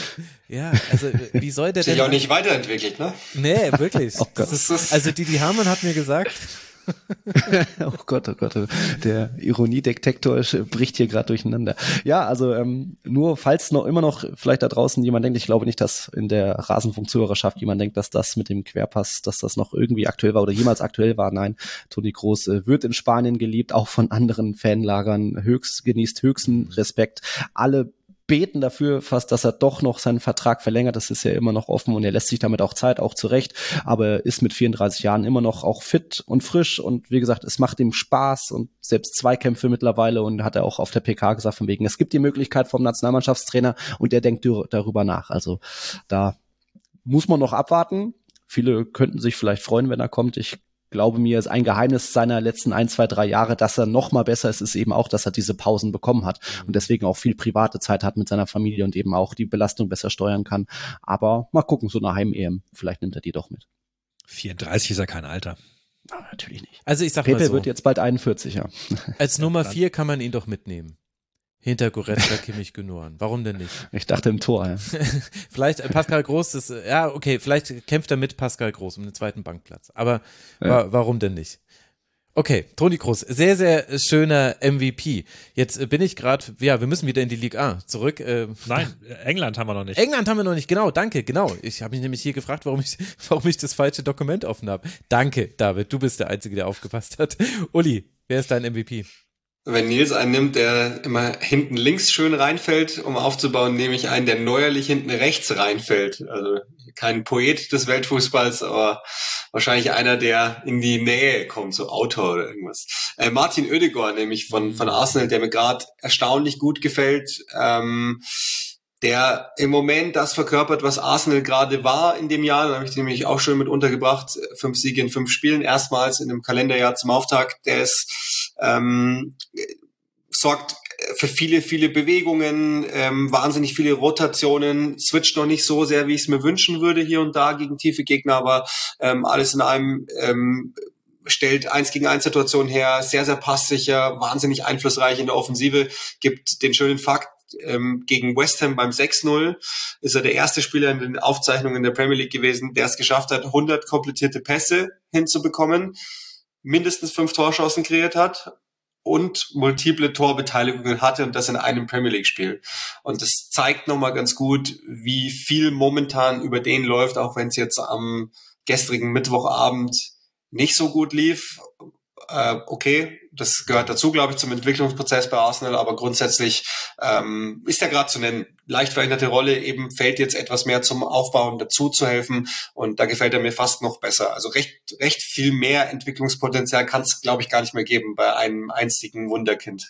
Ja, genau, das ist nämlich das Ding. Da sieht man nämlich, man, manchmal braucht es einfach Zeit, selbst bei den hochtalentierten und hochgefeierten. und das ist ja schön, also ich zumindest finde das dann schön, wenn man solchen Spielern dann in der Mitte ihrer Karriere zuguckt und auf einmal ähm, sind die Versprechungen von früher eingetreten und dann auf einmal löst sich da was, fast schon. Schön. Dann, jetzt aber in die Liga A. Unsung Hero, David. Ja, mein Unsung Hero ist äh, Vincent Sierro, der ist Kapitän von Toulouse, 28 Jahre alt. Und er ist äh, unter anderem für mich der Unsung Hero des vergangenen Spieltags, weil er Torschütze eines 30-Meter-Freistoßes von Toulouse gegen Monaco war. Bei dem Monaco nur einen Mann in die Mauer gestellt hat, Ja. weil sie vermutlich äh, davon ausgegangen sind, naja, aus der Entfernung wird er nicht aufs Tor schießen, aber Sierro sagte anschließend, hm, er hat gesehen, da sei Köhn aus dem Tor gegangen und da war Platz am ersten Pfosten und dann habe er ein bisschen geschauspielert und habe er absichtlich so getan, als hätte er sich in die andere Richtung geschaut und mit den Mitspielern kommuniziert, äh, um, um da den Pass zu machen und dann hat er aber äh, aufs Tor geschossen. Äh, und damit hat Toulouse gegen Monaco gewonnen. Die Punkte können sie gut gebrauchen im Abstiegskampf. Da geht's, habe ich ja gerade erwähnt, um den Relegationsplatz sehr eng zu. Die haben jetzt dreimal in Folge auswärts gewonnen. Monaco mit Hütte hat eine handfeste Krise am, am Hacken jetzt, unter anderem dadurch. Da, das sieht nicht gut aus. Und äh, Toulouse hat heute Abend ein äh, durchaus wichtiges Europa League-Spiel noch vor der Brust gegen äh, Lissabon. Ah, ja. Da bin ich mal sehr gespannt. Die haben das Auswärtsspiel verloren, aber die haben ja äh, bekanntlich in der Hinrunde auch Liverpool zu Hause geschlagen, immerhin. Mit 3 zu 2 in diesem Wahnsinnsspiel. Ähm, die sind ja auch überhaupt nur in dem, in dem Europa League Pokal mit drin, weil sie Pokalsieger geworden sind in Frankreich. Also sind jetzt keine Top-Mannschaft. Aber ich bin mal sehr gespannt. Ja, ja, stimmt. Ach, das ist immer so schön. Ihr sagt dann immer, gegen wen die im Europapokal spielen. Dann erinnere ich mich wieder. Ah ja, stimmt. Da war ja was. Habe ich ja letzte Woche gesehen. Also sind einfach zu viele äh, Partien. Sehr, ja, ja, die waren in einer Gruppe mit äh, Saint-Gilloise. Die sind der Grund, warum Saint-Gilloise jetzt abgestiegen ist in die Conference League. Mhm, genau, genau. Ja, ja, genau. Es, es kommt jetzt alles wieder aus dem Rückenmark äh, nach oben und eben gerade dieses Liverpool-Spiel, geile Stimmung auch. Also da kann man mal gespannt drauf sein. So, Serie A. Marius, wen magst du uns noch präsentieren? Mein Unsung Hero ist Riccardo Orsolini vom FC Bologna. Ähm, ist ja auch, also Bolognas Saison ist hier ja, glaube ich, auch schon das ein oder andere Mal in dieser Saison besprochen worden, äh, ganz äh, begeisternd.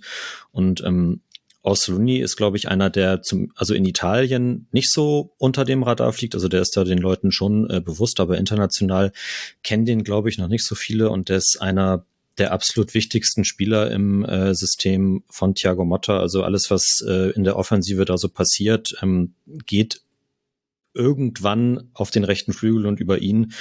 Ähm, also Spielmacherqualitäten technisch äh, super stark, er schnell auch massiv torgefährlich, also ist jetzt in 21 Spielen bei neun Treffern, hat ähm, die kleinere Krise, die sie äh, zu Jahresbeginn hatten, unter anderem äh, durch seine Tore ist die überwunden worden. Die haben jetzt wieder vier äh, Ligaspiele in Folge gewonnen und ihm fehlen jetzt nur noch zwei Treffer, um seinen eigenen äh, persönlichen Rekord aus der Serie A äh, zu übertreffen. Das aus der Vorsaison elf Tore und das äh, wenn er sich nicht verletzt, dann äh, schafft er das auf jeden Fall. Und ich hoffe, dass wir ihn mit äh, Bologna und vielleicht dann ja auch noch mit Thiago Motta nächste Saison in der Champions League erleben. Ah, das wäre schön. Bologna in der Champions League. Mhm. Ich wäre ein Fan. Hm, da gerät man ins äh, Träumen. Nils, wer ist dein Unsung Hero? Ich bringe einen Trainer ins Spiel, der so ein bisschen aktuell sein eigenes Monster schafft, denn Ernesto Valverde ist ja zurück beim Athletic Club schon zum dritten Mal Trainer und ja, mittlerweile ist da Athletik steht schon immer für Druck und Pressing und Leidenschaft und mittlerweile sind die auch noch effizient vorne und stehen weiter sicher hinten, obwohl sie in Diego Martinez den Abwehrchef von Barca verloren haben. Also die spielen eine überragende Saison mittlerweile. Die Williams-Brüder wissen jetzt auch endlich, wo das Tor steht. Die haben jetzt wieder einen neuen Mittelstürmer mit Guru Seta. Da war ja lange nach Ariz Aduris Abgang, gab es da Probleme und Valverde war auch letztes Jahr schon da. War lange okay, gute Arbeit, aber jetzt dieses Jahr sind sie mal auch zwei Punkte aktuell hinter den Champions League-Ringen. Da könnte noch was gehen hinter Atletico, haben auch ein gutes Polster auf äh, Real Sociedad dahinter, neun Punkte. Ähm, das sieht gut aus. Sie haben jetzt im Copa Halbfinale, da sind sie im fünften Jahr in Folge dabei, haben sie im Hinspiel bei Atletico 1-0 gewonnen mit nur 30 Prozent Ballbesitz. Aber wie gesagt, das sind keine Mannschaft, die hinten drin stehen und mauern, sondern wirklich vorne draufgehen. Die können wirklich unangenehm sein. Kein Team presst zu hoch und ist auch das, kann das auch 90 Minuten durchhalten in der Liga. Also da sind sie auf Kurs von ihrem dritten Finale in diesen letzten fünf Jahren und dann auch endlich den ersten Titel. Ähm, also da ist gerade Heimspiel im San, San sind absolut sehenswert äh, bei der Zone dort ist immer, das sind absolute Festspiele immer und ja, macht einfach Spaß da eine Mannschaft zu sehen, die mit offenem Visier ins Spiel geht, trotzdem gerne auch mal die Null hält, weil sie hinten trotzdem konzentriert sind, aber vorne mittlerweile auch effizient sind und da eben, wie gesagt, Ernesto Valverde liefert da sehr, sehr gute Arbeit ab krass, auch wie der sich äh, entwickelt hat. Also ich glaube, noch vor ein paar Jahren hätten wir nicht gesagt, das ist Valverde Fußball vorne drauf und Pressing, Pressing, Pressing und so mhm. weiter. Immer natürlich schon so ein bisschen, aber mhm. ja, verrückt. Nicht so wie aktuell, ja. Aber absolut. Athletik. Sehr schön und Ernesto Valverde natürlich. Uli, dein Unsung Hero. Ähm, ich will auch die drin haben, Tabellenführer in der Premier League, wenn man über Liverpool spricht. Also keine Angst, wird nicht Jürgen Klopp, aber dann würde man vermutlich viele, viele verschiedene Namen nennen. Was weiß ich, Mohamed Salah, Darwin Nunez, äh, Diogo Jota, der sich jetzt leider schwer verletzt hat äh, letztes Wochenende, äh, Van Dijk, keine Ahnung, wer mir sonst noch einfällt, aber ich möchte mal einen hervorheben, äh, der stellvertretend steht für etwas, das ein Top-Team braucht, und zwar Harvey Elliott ähm, ist mit 20 Jahren jetzt äh, schon bei seinem 100. Premier League Spiel für, für Liverpool angekommen. Nur mal zum Vergleich, damit man es einordnen kann, Trent Alexander-Arnold und Gerrard waren 21, als sie diesen Meilenstein erreicht haben. Und Elliott ist in der Regel kein Stammspieler und trotzdem gehört er zum Stamm, weil er eigentlich immer eingewechselt wird und weil er jetzt auch in der Zeit, in der Salah beim African Cup of Nations war, zwar nicht zahlenmäßig äh, ersetzt hat, definitiv nicht. Das war dann eher Diogo Jota, sondern weil er ähm, einfach mit seiner Reife so, so ein bisschen hat so ein Zockergehen in sich, also traut sich viel, viel zu, hat immer mal so einen, so einen äh, ganz frechen Chip mit dabei, wird aber immer besser, ähm, kriegt es hin, dass er, dass er von der Bank Energie bringt, dass er dem Spiel sowas wie Charakter sofort verleiht. Und ich glaube, so jemanden braucht man einfach ähm, im Team, eben genau, wenn es vor allen Dingen bei Liverpool gibt es ja viele Verletzungen in der Saison, insbesondere im Mittelfeld, ähm, da, da ist der zu nennen. Hätte auch Endo nehmen können, der echt gerade als Kopfballmonster in England aufwartet. Erstaunlich, wie stark der da alles rausfischt, hätte ich auch nicht gedacht, aber ähm, Harvey Elliott sei dieser Award jetzt ausnahmsweise mal gegeben. Wie gesagt, stellvertretend für das, ähm, was ein Top-Team meiner Meinung nach braucht. So ein Super-Sub, sagt man in England immer. Und das, glaube ich, ist er, ohne dass er jetzt die ganz großen Zahlen auflegt. Dass der 100 Premier League Spiele für Liverpool gemacht hat, hätte ich nie im Leben gedacht. Nie im Leben. Das ist ja verrückt. Der wird ja er ist auch, ist auch total crazy. Der ist einfach, seit er da ist, wird er einfach immer eingewechselt. Ja. Das ist ja, ja, dann, dann musst du definitiv etwas haben, wenn das klappt. Sehr, sehr schöne Wahl. Dann noch die Momente des, der aktuellen Zeit, des Spieltags, wie auch immer euch beliebt. Äh, David darf wieder beginnen. Mein Moment des Spieltags ist die 88. Spielminute im Spiel Brest gegen Marseille, weil wir müssen äh, auf jeden Fall nochmal zumindest kurz ein bisschen Brest erwähnen und loben. Äh, da läuft, äh, da ist zu dem Zeitpunkt äh, Brest nur noch zu zehn auf dem Platz, zehn gegen elf und äh, Pierre Lesmelou läuft in der gesamten Abwehr von rechts außen von Marseille vorbei und macht das Tor einfach selbst. Deswegen dann also der eingangs schon erwähnte Sieg von Brest gegen Marseille und wir haben jetzt über Marseille gesprochen, aber Brest nach wie vor auf Platz zwei. Es ist, das Fußballmärchen geht weiter. Alexi hat es auch bereits erwähnt letztes Mal, hat ja einen Schwerpunkt zu, zu Brest.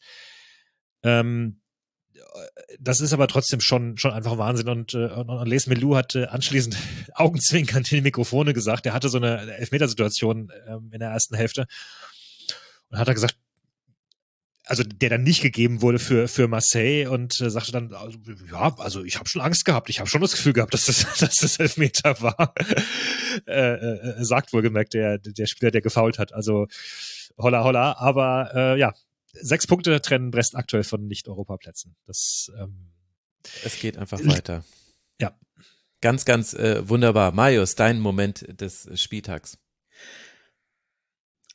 Einer der aus einer nicht so schönen äh, Gegebenheit entstanden ist, aber das schließt sich dann irgendwie der Kreis äh, für mich in dieser Ausgabe auch wieder äh, einer fürs Herz ist, ähm, nach dem äh, ja doch sehr überraschenden äh, Tod von, von Andy Brehme ist äh, das Echo, was es in Italien gegeben hat ähm, und die Ehrung seiner Person. Er hat ja für Inter gespielt, äh, zusammen mit Matthäus und Klinsmann Ende der 80er, Anfang der 90er, ist, äh, finde ich, unglaublich unvergleichlich. Äh, also wie sehr er dort Legendenstatus genießt, ich glaube, das ist äh, in der deutschen Öffentlichkeit gar nicht so bekannt. Ähm, Thomas Hörner, den ich sehr schätze, der äh, auch Intertifoso ist, hat in der äh, SZ auch darüber geschrieben. Ähm, falls sich das jemand noch durchlesen möchte, ähm, Beppe Bergomi, eine der größten Interlegenten, ist äh, am Live-Mikrofon in den Gedanken daran, äh, an Breme, an die gemeinsame Zeit bei Inter, aber auch, äh, wenn er immer wieder Mailand besucht hat und dort auch im Stadion gefeiert wurde, was die da noch zusammen im höheren äh, Alter erlebt haben, in Tränen ausgebrochen. Ähm, also dieses, also doch für, für diese traurige Nachricht, äh, was das für ein ähm, für eine Reaktion hervorgerufen hat, finde ich äh, bemerkenswert und äh, sehr, sehr erwähnenswert. 155 Spiele für Inter, über 13.000 Minuten auf dem Feld gestanden. Also absolute Inter-Legende. Sehr schön ist der falsche Begriff, aber ich glaube, die Hörerinnen und Hörer wissen, wie ich es meine. Äh, sehr schöner Moment. Nils ist jetzt ein bisschen spät, danach zu kommen, gebe ich zu, habe ich nicht drauf geachtet bei der Reihenfolge, tut mir leid. Aber hm. was, was ist dein Moment des Spieltags?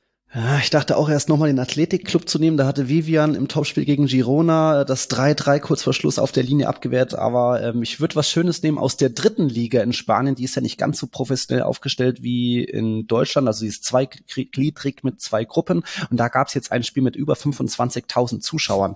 Das war in Malaga, den hatten wir vorhin schon mal kurz erwähnt. Und da war zu Gast Recreativo, also der Club aus Huelva. Das ist der älteste Club in Spanien, wo ich gerne mal bin. Da habe ich bisschen Verwandtschaft.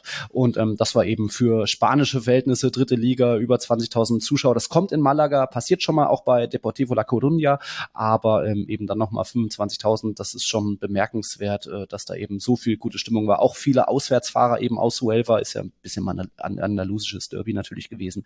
Ähm, das war für spanische Verhältnisse, war das äh, sehr schöne Bilder aus dem La Rosaleda und ähm, ja, kann man sich wünschen, dass äh, solche Traditionsclubs wie Malaga Recreativo da mal wieder vielleicht ein bisschen höher spielen, zumindest mal zweite Liga. Die sind aktuell Vierter und Fünfter in dieser zweiten Gruppe der dritten Liga.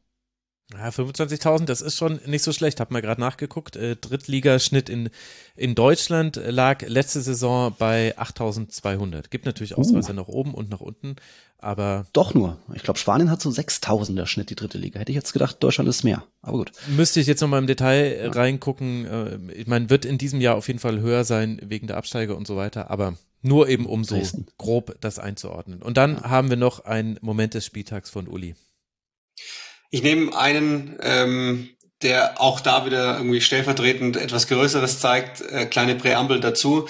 Rio Ferdinand hat vor zwei Wochen, glaube ich, ist im, im TV-Interview gefragt worden äh, nach Weltklasse-Spielern, die es im Moment in England gibt. Und da hat er ein paar genannt, Phil Foden und so. Und dann hat irgendwann mal äh, die Nachfrage ähm, seine Kollegin, die Moderatorin gestellt, die, die da hieß, ja, und was ist denn mit Bukayo Saka? Und dann hat er gemeint, Nee, der ist nicht Weltklasse und äh, wie es dann der Zufall will, ist Rio Ferdinand gestern in der Maschine von London nach Porto, um ebenfalls wieder für die Champions League zu begleiten. Und es gibt wunderschöne Bilder von, von Fans, die äh, den ganzen Linienflug über Rio Ferdinand beschallen mit Bukayo Saka ist World Class und das liebe ich so an den Engländern. Das hat irgendwas unaggressives in sich und trotzdem, äh, sie können nicht aus sich raus als ihm so zu sagen und auf eine schöne Art und Weise. Und das ist so der, der Fanatismus, den ich an den englischen Fußballfans insbesondere sehr schätze. Es ist nicht möglich in London irgendwie durch die Straßen zu laufen und wenn die nur im entferntesten mitkriegen, dass man irgendwas mit Fußball zu tun hat, einen Schlüsselanhänger oder irgendwas, dann hängen die ein halbe Stunden Gespräch an und ich liebe das. Und deswegen ähm, ist das so mein Moment, der einfach nochmal ganz gut nachweist, wie es steht um Fußball in England. Ich glaube, das wird nicht so schnell aus der Kultur rausgehen. Gott sei Dank. Wunderbar. Ein wunderbarer letzter Moment. Ihr vier, ich danke euch sehr, sehr herzlich. Nils Kern, David Froschin. Ich habe noch Spiele to watch. Du hast noch, oh, hei, hei, hei, wir sind doch schon so. Okay, komm, ganz schnell Spiele to watch. Ich wollte noch kurz, ich wollte nur noch kurz einfach sagen, wer jetzt wegen Marseille kurz reinschauen möchte, äh, am Sonntag 20.45 Uhr spielt Marseille gegen Montpellier. Und äh, außerdem, das eigentliche Topspiel ist Lens gegen Monaco, Sonntag um 13 Uhr. Und ich hatte kurz überlegt, ob ich Lens als Schwerpunkt mitbringe, weil ich war ja in Lens beim Freiburg-Spiel. Mhm. Aber, und ich weiß, äh, Max, du bist ja auch immer jemand, der gerne Podcasts, andere Podcasts empfiehlt. Ich habe einen Launch-Schwerpunkt gemacht für den Podcast Freiburg vergangene Woche, 13. Februar, mit einem Titel, der dir auch sehr gefallen wird, weil der Titel heißt Eine Frage der Balance. Und äh, genau, sie spielen jetzt am Wochenende gegen Monaco. Ich hoffe, dass sie sich dann erholt haben von dem hoffentlichen äh, äh, Niederlage gegen Freiburg heute Abend. hüstel, hüstel, hüstel.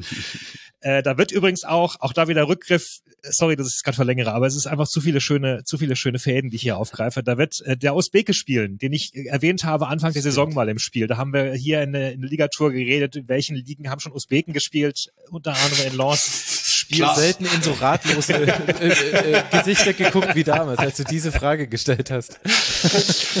äh, also da wird Kusanov in der Innenverteidigung spielen und äh, genau. Lens hat, äh, heute Morgen haben die Zeitungen gesagt, also es gab doch schon mal eine Situation, wo Lens äh, im Hinspiel gegen äh, Deutsche nicht so gut aussah. 1999 gegen Kaiserslautern und dann haben sie 4 zu 1 gegen Kaiserslautern im Rückspiel gewonnen. Hey, du bist, du bist der Beste. Ich mache heute Abend erst den Lens. Du bist der Allerbeste.